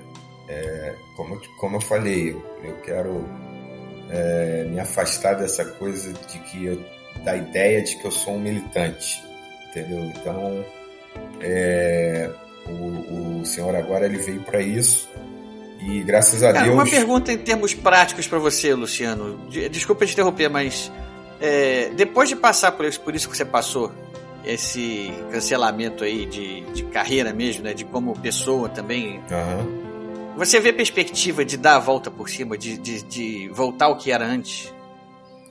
Então, eu sou bem realista, né, cara? Eu acho que não, assim, em relação ao que já aconteceu, né? Mas é, eu quero me manter ativo em relação à, minha mente criativa, né? Eu tenho ainda bastante coisas que eu quero produzir, porque minha mente não para, eu não posso ficar, não posso me render a isso, né, cara? Porque é, eu acho que é se entregar, né? Se entregar até de forma, como é que eu vou dizer, é, é, covarde, né? E, e justamente eu acho que coragem foi uma coisa que meu pai sempre me, me, me ensinou, né? E foi justamente por isso que foi justamente por ser uma pessoa corajosa que eu cheguei onde eu cheguei, porque, pô, como eu te falei, como a gente falou lá atrás, é, pô, o, o, doutrinador era um personagem corajoso, né? E justamente ninguém quis publicar e eu publiquei e consegui, consegui tudo pô, que eu consegui. Conseguiu, né? Conseguiu passar da, é, da, o, da, dos quadrinhos para cinema, para série, é, né? O Destro também, um personagem super corajoso, um personagem conservador no meio de quadrinhos no Brasil, que é totalmente 110% esquerdista. E agora. E, e, você tem números do Destro também para. Tenho, assim, tenho. O Destro vendeu até hoje uns 4 mil e poucos exemplares. É, já, não, já, já não acompanhou o sucesso do Doutrinador, mas também não deixou de ser um sucesso também, Sim, né? Porque, com certeza. Volto a dizer, esses números para um quadrinho independente no Brasil não são números. tá longe de ser desprezível. Sim, sim, com certeza. Como eu te falei, cara, o primeiro destro ele vendeu. Quer dizer, ele, ele teve, se eu não me engano, cara, ele teve 800, 800 e poucos é, apoiadores, entendeu? Ou seja, só ali, que você sabe, né, o financiamento coletivo é praticamente uma pré-venda. Só ali foi 800 e poucas é, é, exemplares, é quase uma tiragem de um quadrinho normal. É, então, vendeu 4 mil e pouco até hoje, continua vendendo, né, continua vendendo, continuam pedindo o Destro 3, mas eu estou resolvendo a minha vida é, societária aqui para que ele possa sair. E aí e aí eu decidi criar esse personagem para justamente nesse ato aí entre Destro 2. O personagem agora, você está falando do Senhor agora, né? É, entre Destro 2 e Destro 3 veio o Senhor agora para justamente, né, como terminando aquele, aquele pensamento, justamente para eu não ficar é, parado e as pessoas acharem que, né, que eu me retirei, vamos dizer assim, ou me aposentei por causa do cancelamento. Não é por aí, entendeu? Saiu do ringue político um pouco, né? É, exatamente. Então, graças a Deus as pessoas têm gostado muito aí. Eu até tô. Você tá vendo como, né, Ricardo, as coisas acontecem, né? Porque, como é que eu vou dizer? A, a, a política, né, cara, ela envenena tanto as coisas, ela envenena tanto os cenários que foi só eu navegar um pouquinho em outros mares, né? Já comecei a ser convidado para eventos geeks novamente. Já é o terceiro evento nerd que eu vou né, no último mês. Agora, domingo, eu vou num evento, tudo bem, são eventos pequenos, né? Mas, pô, eu não estava sendo convidado para nada, cara. Por causa dessa coisa de acharem que eu sou um militante, que eu vou lá falar de política. E é só o senhor agora botar a carinha ali, ou a barrigona dele, né? Porque ele é um cara gordo. É só ele colocar a barriga dele ali para fora, o pessoal já falou: opa, pô, o cara tem, ó, tem outra obra e tal. Ou seja, eu vou falar sobre isso agora domingo no evento. É, ou seja, é um recomeço. Agora, uma coisa eu, que eu fico imaginando aqui, que eu fico pensando: o meio do quadrinho é 110% de esquerda. Para as editoras que tem, que estão assumindo essa, essa postura de, de cancelar autores que se revelaram conservadores, mesmo que o produto deles no final não tenha a ver com isso, mas só porque você é quem você é, você não vai mais publicar nada, não vai mais fazer nada, por mais que seu produto seja aqui super vencedor. É, é editora é um negócio. Os caras estão lá para resolver fazer negócio. É, eu, não, eu não consigo entender do ponto de vista empresarial por que, que eles, eles dão força para esse cancelamento. O cancelamento ideológico, eu imagino o seguinte: ah, você está ali na arena política ali, e ali, ali as, as, paixões se afloram muito, né? A política é uma coisa que, que passa um pouco da racionalidade e vai um pouco pro lado passional. Sim. Ali nesse meio, você sofrer ali uma, até uma, um pouco mais de, de agressão, assim, que eu digo agressão não física, né? Mas uma, uma um cancelamento ali, para usar a palavra mesmo, né? É, eu acho até normal e é do jogo. Mas quando isso vem para o campo empresarial também, eu acho isso é um erro muito grande, porque se o cara tá ali, tem uma editora ou tem uma produtora de, de, de vídeo, que seja, e tem um produto notadamente vencedor na mão, o cara resolve não fazer, perder uma oportunidade de negócio pelo posicionamento político do autor, eu acho isso de uma, de uma coisa, um raciocínio rasteiro, uma mentalidade rasteira inacreditável. Então, Ricardo, mas se você analisar, é, e quem está nos ouvindo também, é, analisar o mercado editorial brasileiro, só fazem isso é, editores, editoras médias ou pequenas, as grandes não fazem isso, ou então é, editoras com um viés político que, que, que é notadamente de esquerda, como a Boitempo, por exemplo. Você conhece a Boitempo? Sim, conheço. Então, a Boitempo pode fazer isso, por quê? Porque a Boitempo surfou na onda do petismo e com certeza ganhou milhões e milhões de reais. Eles não precisam, é, com certeza seu, seus donos estão milionários porque venderam centenas de milhares de livros para o governo federal, entendeu? E inundaram é, as bibliotecas públicas do Brasil todo Você sabe que, que assim, uma tiragem para governo, quando você vende, é, beira aí 300 mil exemplares. Então, os caras com certeza venderam, na época, né? Como eu te dar o meu exemplo, quando eu era de esquerda, a Boitempo tem umas, sei lá, umas cinco edições do Manifesto Comunista. Eu, inclusive, eu tenho duas delas aqui em casa, que eu não jogo livro fora, apesar de daquilo ali ser um lixo completo, é, mas é histórico. Então, é, eu não. Não, é, inclusive, é um material histórico. Sim, é um material histórico. Inclusive, né, não com é, todos. livro não é para ser queimado de jeito nenhum. Exatamente. Inclusive com todos os defeitos, mas o, o, os projetos gráficos são, são bem bonitos. É... Gostando ou não, a leitura sempre vale. Sim. Porque ali você pode aprender até o que não, se, o que não fazer, o que não Sim, o que, a humanidade já produziu e que não deu certo. Exatamente. Pode ser, até, pode ser esse o caso também. Exatamente. Porque se você sumir com isso, sumir com esse livro, sumir com isso e tentar fazer com que isso não tenha apagar isso do passado, é, então, daqui a pouco o futuro pode trazer de volta e você não tem a experiência para é. estudar e debruçar sobre ele, refletir. Então, mas eu e queria. Saber, não, peraí, isso já fizeram antes e deu merda. É. Então, mas eu queria completar para não fugir daquela pergunta sua que é muito boa e esse assunto também é muito, até me fascina. É o seguinte: se você for pegar as grandes editoras mesmo, as, as cinco, seis lá do topo, cinco, seis primeiras, você vê que, vamos, vamos pegar dois exemplos. A, a, o Grupo Record, eles publicavam desde, é, sei lá, é, agora me fugiu algum, algum nome de esquerda que com certeza tem lá no catálogo deles, mas eles publicavam Olavo de Carvalho, publicavam é, é, Rodrigo Constantino, eles publicavam Guilherme Fiuza, eles publicavam Bruno Garchagen, ou seja, eles publicaram e ganharam muito dinheiro publicando é, é, autores conservadores ou autores liberais, ou autores de direita, propriamente dito. Entendeu? E ao mesmo tempo publicavam qualquer outro autor de sucesso é, de esquerda.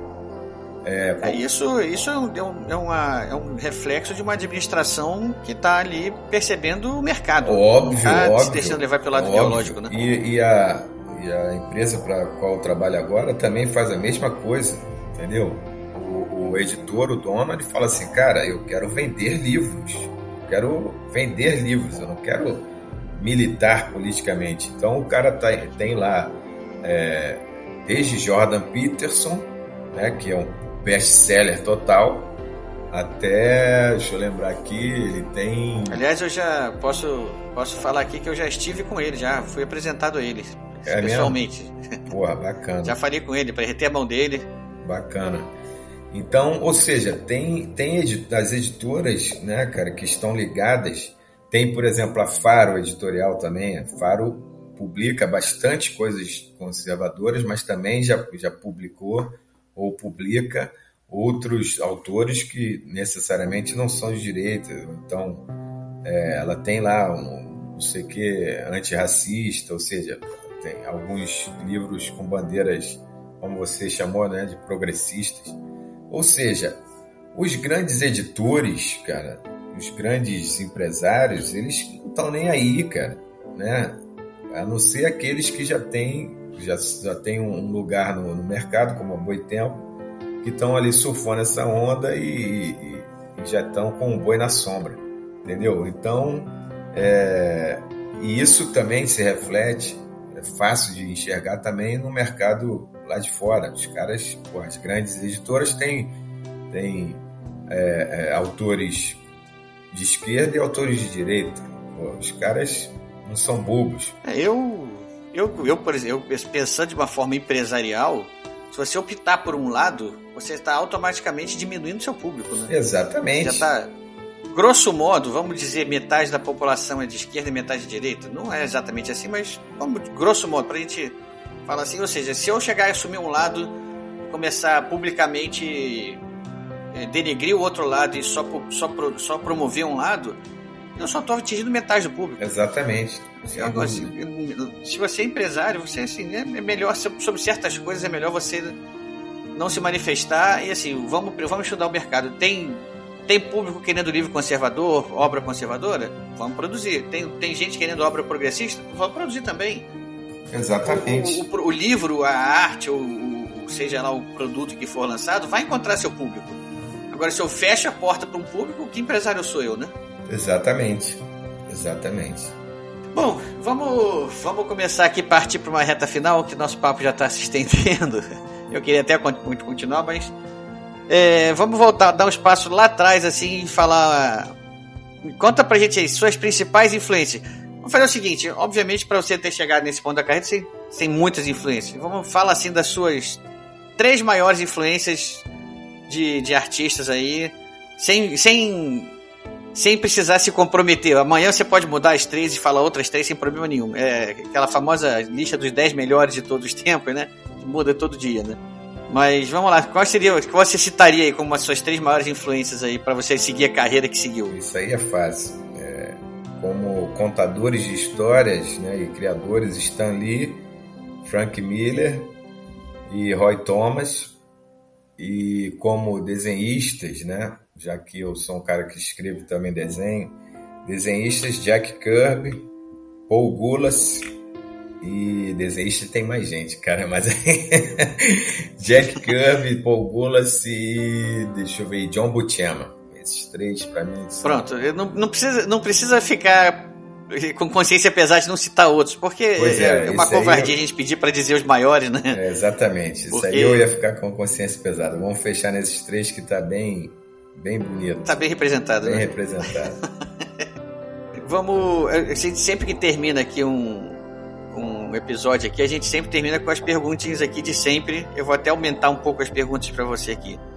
Que, assim, que livro ou obra de quadrinhos, assim, Vamos, vamos deixar três mesmo, assim, que você indica para o nosso público. Você acha que, assim, que quem quiser se apaixonar por quadrinhos ou quem já gosta de quadrinhos não pode deixar jamais de, de, de conhecer.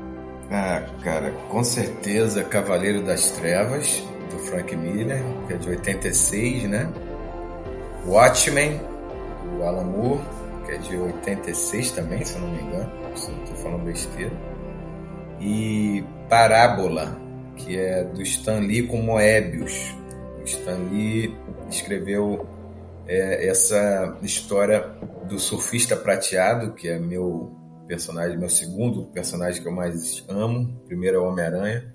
Surfista prateado é o segundo. Essa revista, esse, esse, essa graphic novel também é do finalzinho dos anos 80 e ele chamou esse cara, o Moebius, é o Jean Giraud, que é um, que é um autor, um, perdão, um desenhista francês já falecido e ele não era do, do universo da Marvel, né? Não trabalhava no mercado americano e tal, mas Stan Lee fez essa essa história com ele do surfista prateado e simplesmente é uma história que me marcou muito também, é linda, um traço maravilhoso. Parábola. É, parábola. E mais atual e mais atual do que nunca, parábola, porque é sobre uma liderança política que aparece por causa do, do, do final dos tempos, que é o Galactus, que é o, o devorador de mundos, né? O cara que criou o surfista prateado vem para detonar a Terra, para devorar, para acabar com o planeta. Aí tem um cara que é que é político, um político messiânico, assim, porra, é super atual. Eu vou te dar uma, uma, uma, uma colher de chá e deixar você citar mais duas aí, ó. Mais duas obras aí para. Mais duas obras de quadrinhos? Deixa eu ver. Pode ser quadrinho, pode ser livro também, o que você quiser. Ah, cara. Indicações suas, assim, cinco indicações que você dá de leituras que você acha que todo mundo deveria conhecer. Ah, deixa eu ver. Vou, vou falar dois é, nacionais, então, né, para mudar um pouquinho, não ficar só com os gringos. Eu gosto muito de Histórias Gerais, cara, que é do Flávio Colim. É um cara que eu também é, assim admiro muito, sempre admirei desde os anos 70, desde que eu era molequinho. É um traço super diferente. O Flávio Colim escreveu essa história. É um quadrinho que é muito brasileiro, cara. É isso, e eu gosto dessas paradas assim que são muito representativas. nossa, sabe? É uma história sobre cangaço, uma história sobre bandeirantes ali no meio, ali na região central, ou então Minas. É muito brasileiro. Eu gosto bastante de, desse, dessa obra. Histórias Gerais, o nome, Flávio Colim. E uh, deixa eu ver mais um aqui. Não é brasileiro, mas é argentino, que eu acho que todo mundo devia ler, que chama Eter... Tá valendo, tá valendo. Chama Eternauta. Eternauta é como se uma, um outro grande orgulho meu, né? Que a Rolling Stone Argentina, quando eu vi uma, uma entrevista para eles, eles, eles é, compararam o Doutrinador ao Eternauta. Eternauta é o segundo personagem de quadrinhos argentino mais famoso lá deles. É, primeiro é Mafalda, óbvio. E depois é, é esse personagem, Eternauta. É um quadrinho também que eu, que eu indico a todos.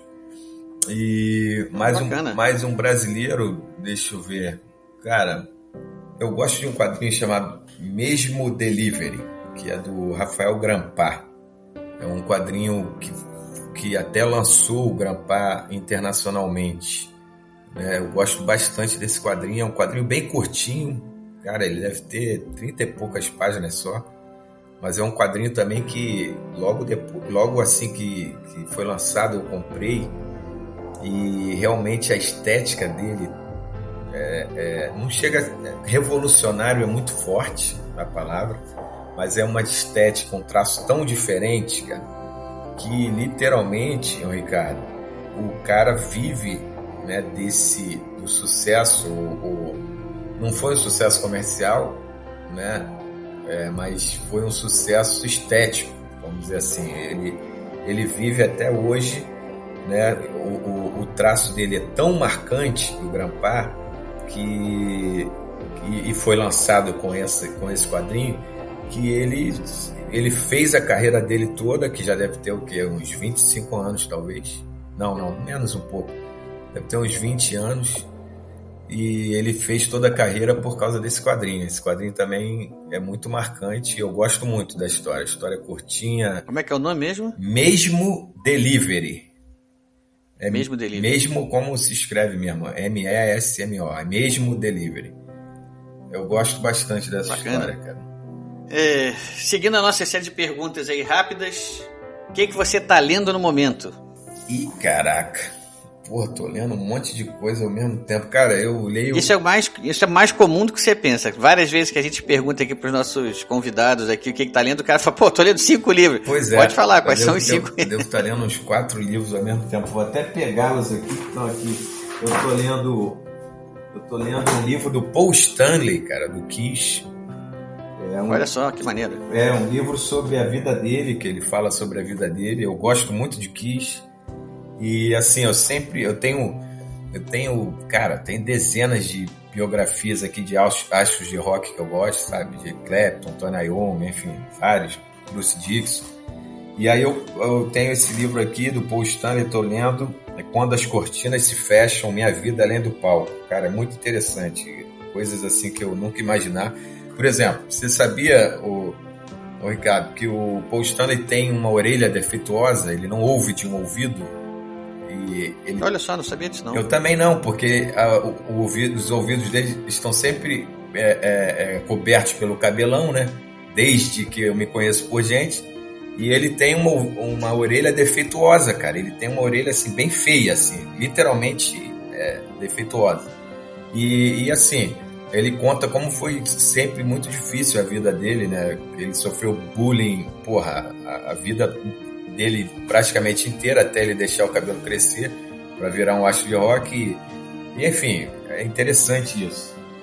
Eu estou lendo também uma antologia aqui do Lovecraft. É, H.P. Lovecraft. Excelente. É, uma antologia em quadrinhos. É, é até, Olha. É, até gringa, tem quantas histórias mesmo? Deve ter umas 5 ou 6. Cara, muito bacana. Eu comprei no sebo, cara. Ele estava em ótimo estado. É, aí eu comprei. Estou lendo também é, uma é, que eu tenho assim.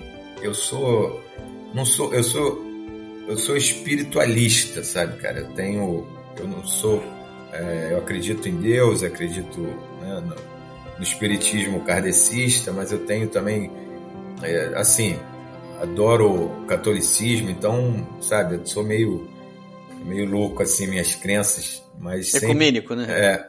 Mas, é, então, eu tô lendo também a Lei, a Lei de Deus, de Huberto Roden. E, e eu tava lendo, quer dizer, esse eu já acabei, que é um quadrinho também que eu podia até ter indicado ao pessoal, mas é.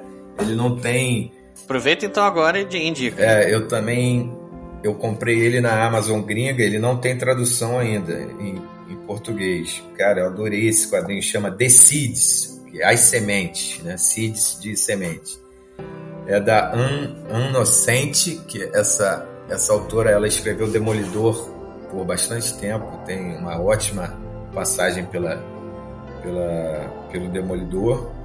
E o David Arra, que é um que é um artista que eu simplesmente amo o trabalho desse cara. Se eu tivesse que falar mais sobre os, os artistas de quadrinhos mais novos, né, que o cara tem uma carreira bem recente eu adoro esse, esse o trabalho desse cara. Se, se, se eu pudesse escolher assim, porra, quem, qual o traço que você queria ter atualmente? Eu queria ter o traço desse cara. Então chama The Seeds, as sementes. A capa tem uma abelhinha, assim, a capa com fundo verde. Eu tô uma... vendo aqui agora, você falou, me interessei aqui, eu tô vendo Cara, aqui agora. muito legal essa história. É, tem umas coisas de alienígena com. É, é uma, uma ficção como é que eu vou dizer? É uma ficção distópica, mas também com uma parada de, de, de aliens. Cara, gostei muito.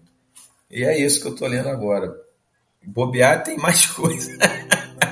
Eu tô vendo aqui um review dela que tá só elogiando. Sim, eles. Eu, tô, eu, assim, eu falei para você, eu nunca fui muito do mundo dos quadrinhos, né? Mas eu, de uns tempos pra cá, tenho me tornado um curioso.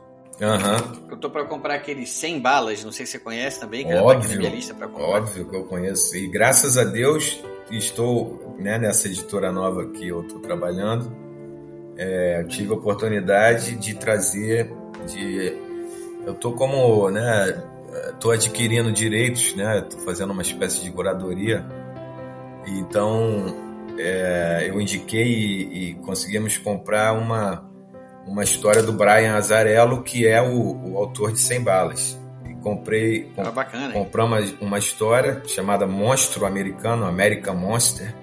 Depois você dá uma procurada aí, cara, que história também. Pô, pode xingar, né? Que história foda. Faz sem problema. Porra, que história boa, cara.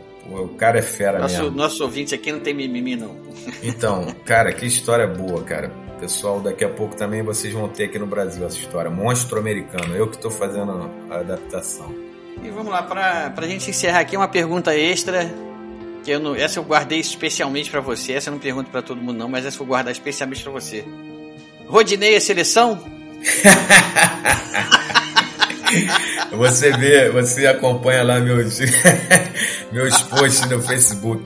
Rapaz, como você percebeu, né, Ricardo, e o pessoal que nos ouviu aí, eu tô cascudo, né? Já, pô, já fiz 50, então eu vi bastante, bastante é, é, seleções e times desse, desse, desse esporte maravilhoso que, que felizmente nós. É... Pra quem não sabe, o Luciano é um rubro-negro fanático aí. Porra, que isso, cara. Pra quem não sabe, eu sou tricolor aqui das Laranjeiras, sou fluminense é, sou carioca, então torço pro Fluminense. Cara, então, é, é, para você ver, cara, é, igual você falou sobre política, né? Obviamente o, o, o, futebol é outro assunto que desperta paixões.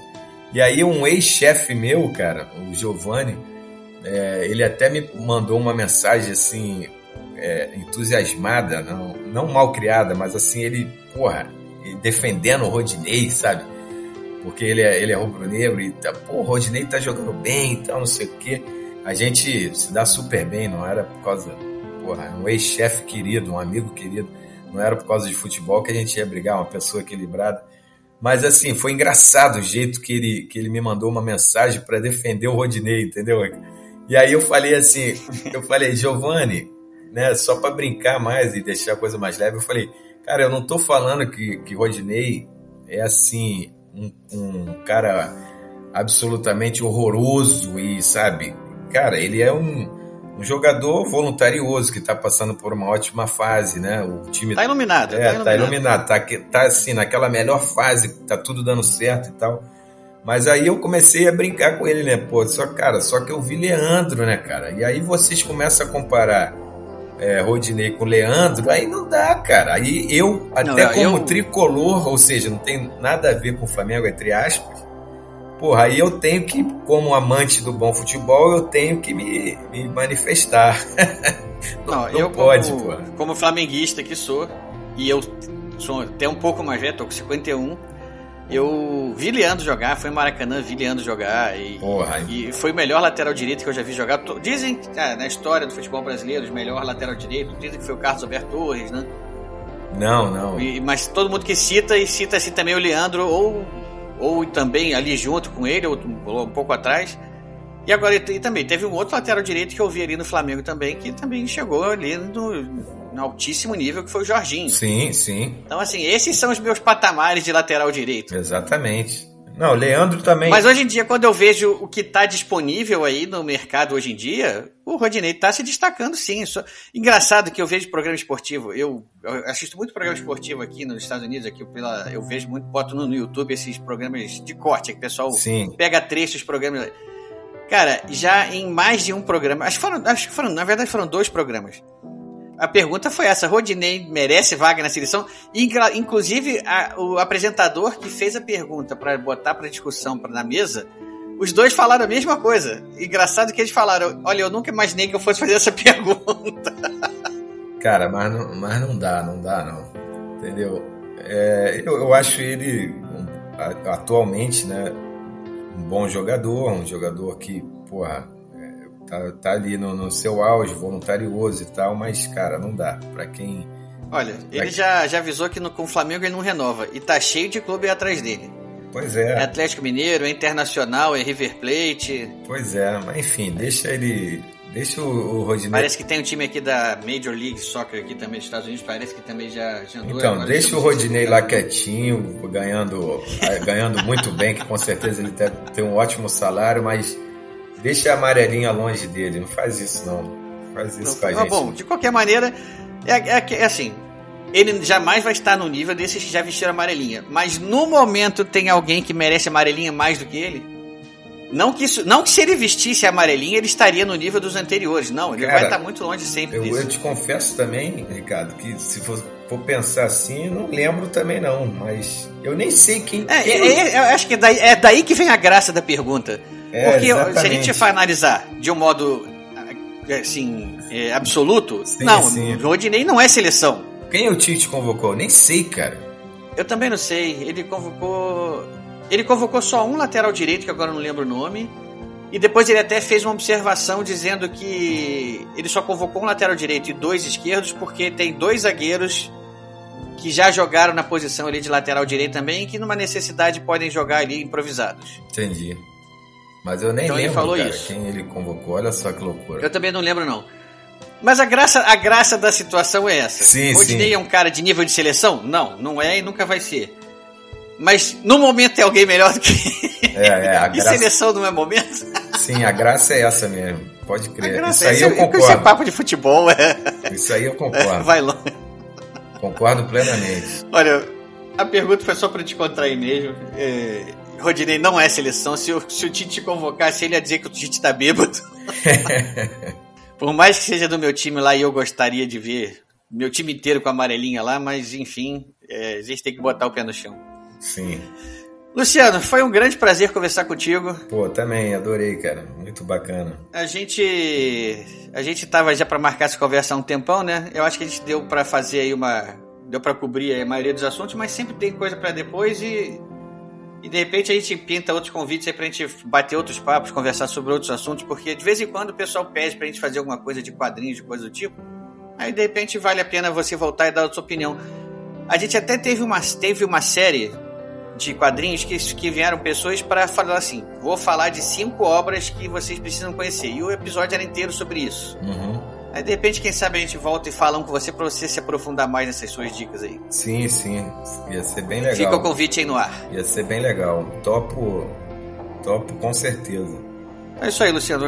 Abração para você, obrigado pela participação. Deixa eu só deixar, né, o, o, o, ah, Ricardo. Desculpa, manda isso, manda todas as suas.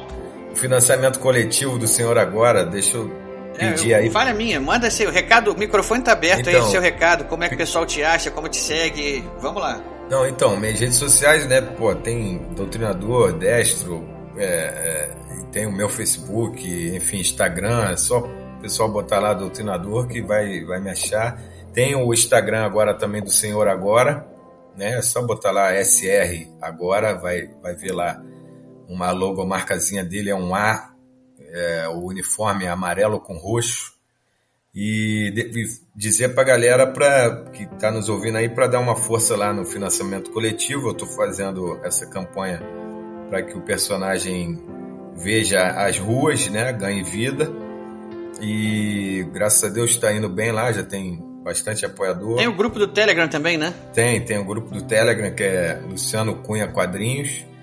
A campanha não tem nenhuma semana aí, mas está indo bem e é, é, o endereço é apoiocoletivo.com apoiocoletivo.com barra Senhor Agora.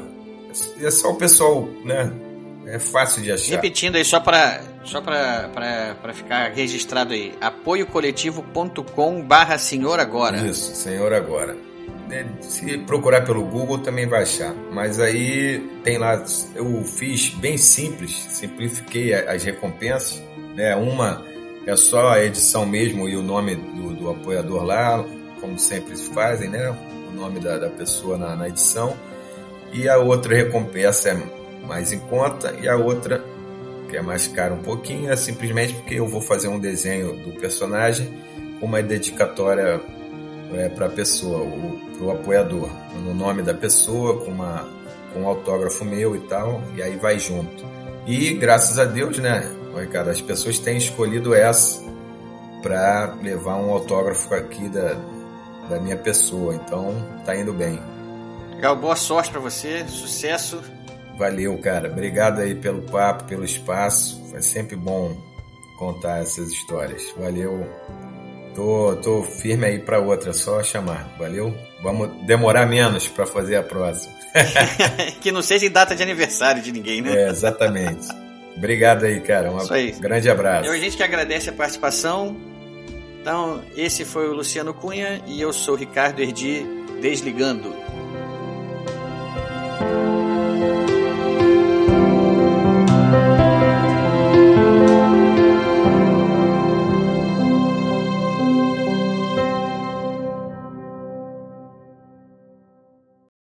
Este foi mais um episódio do podcast Ghostwriter. Apresentado por Ricardo Erdin e editado por Rafael Modena.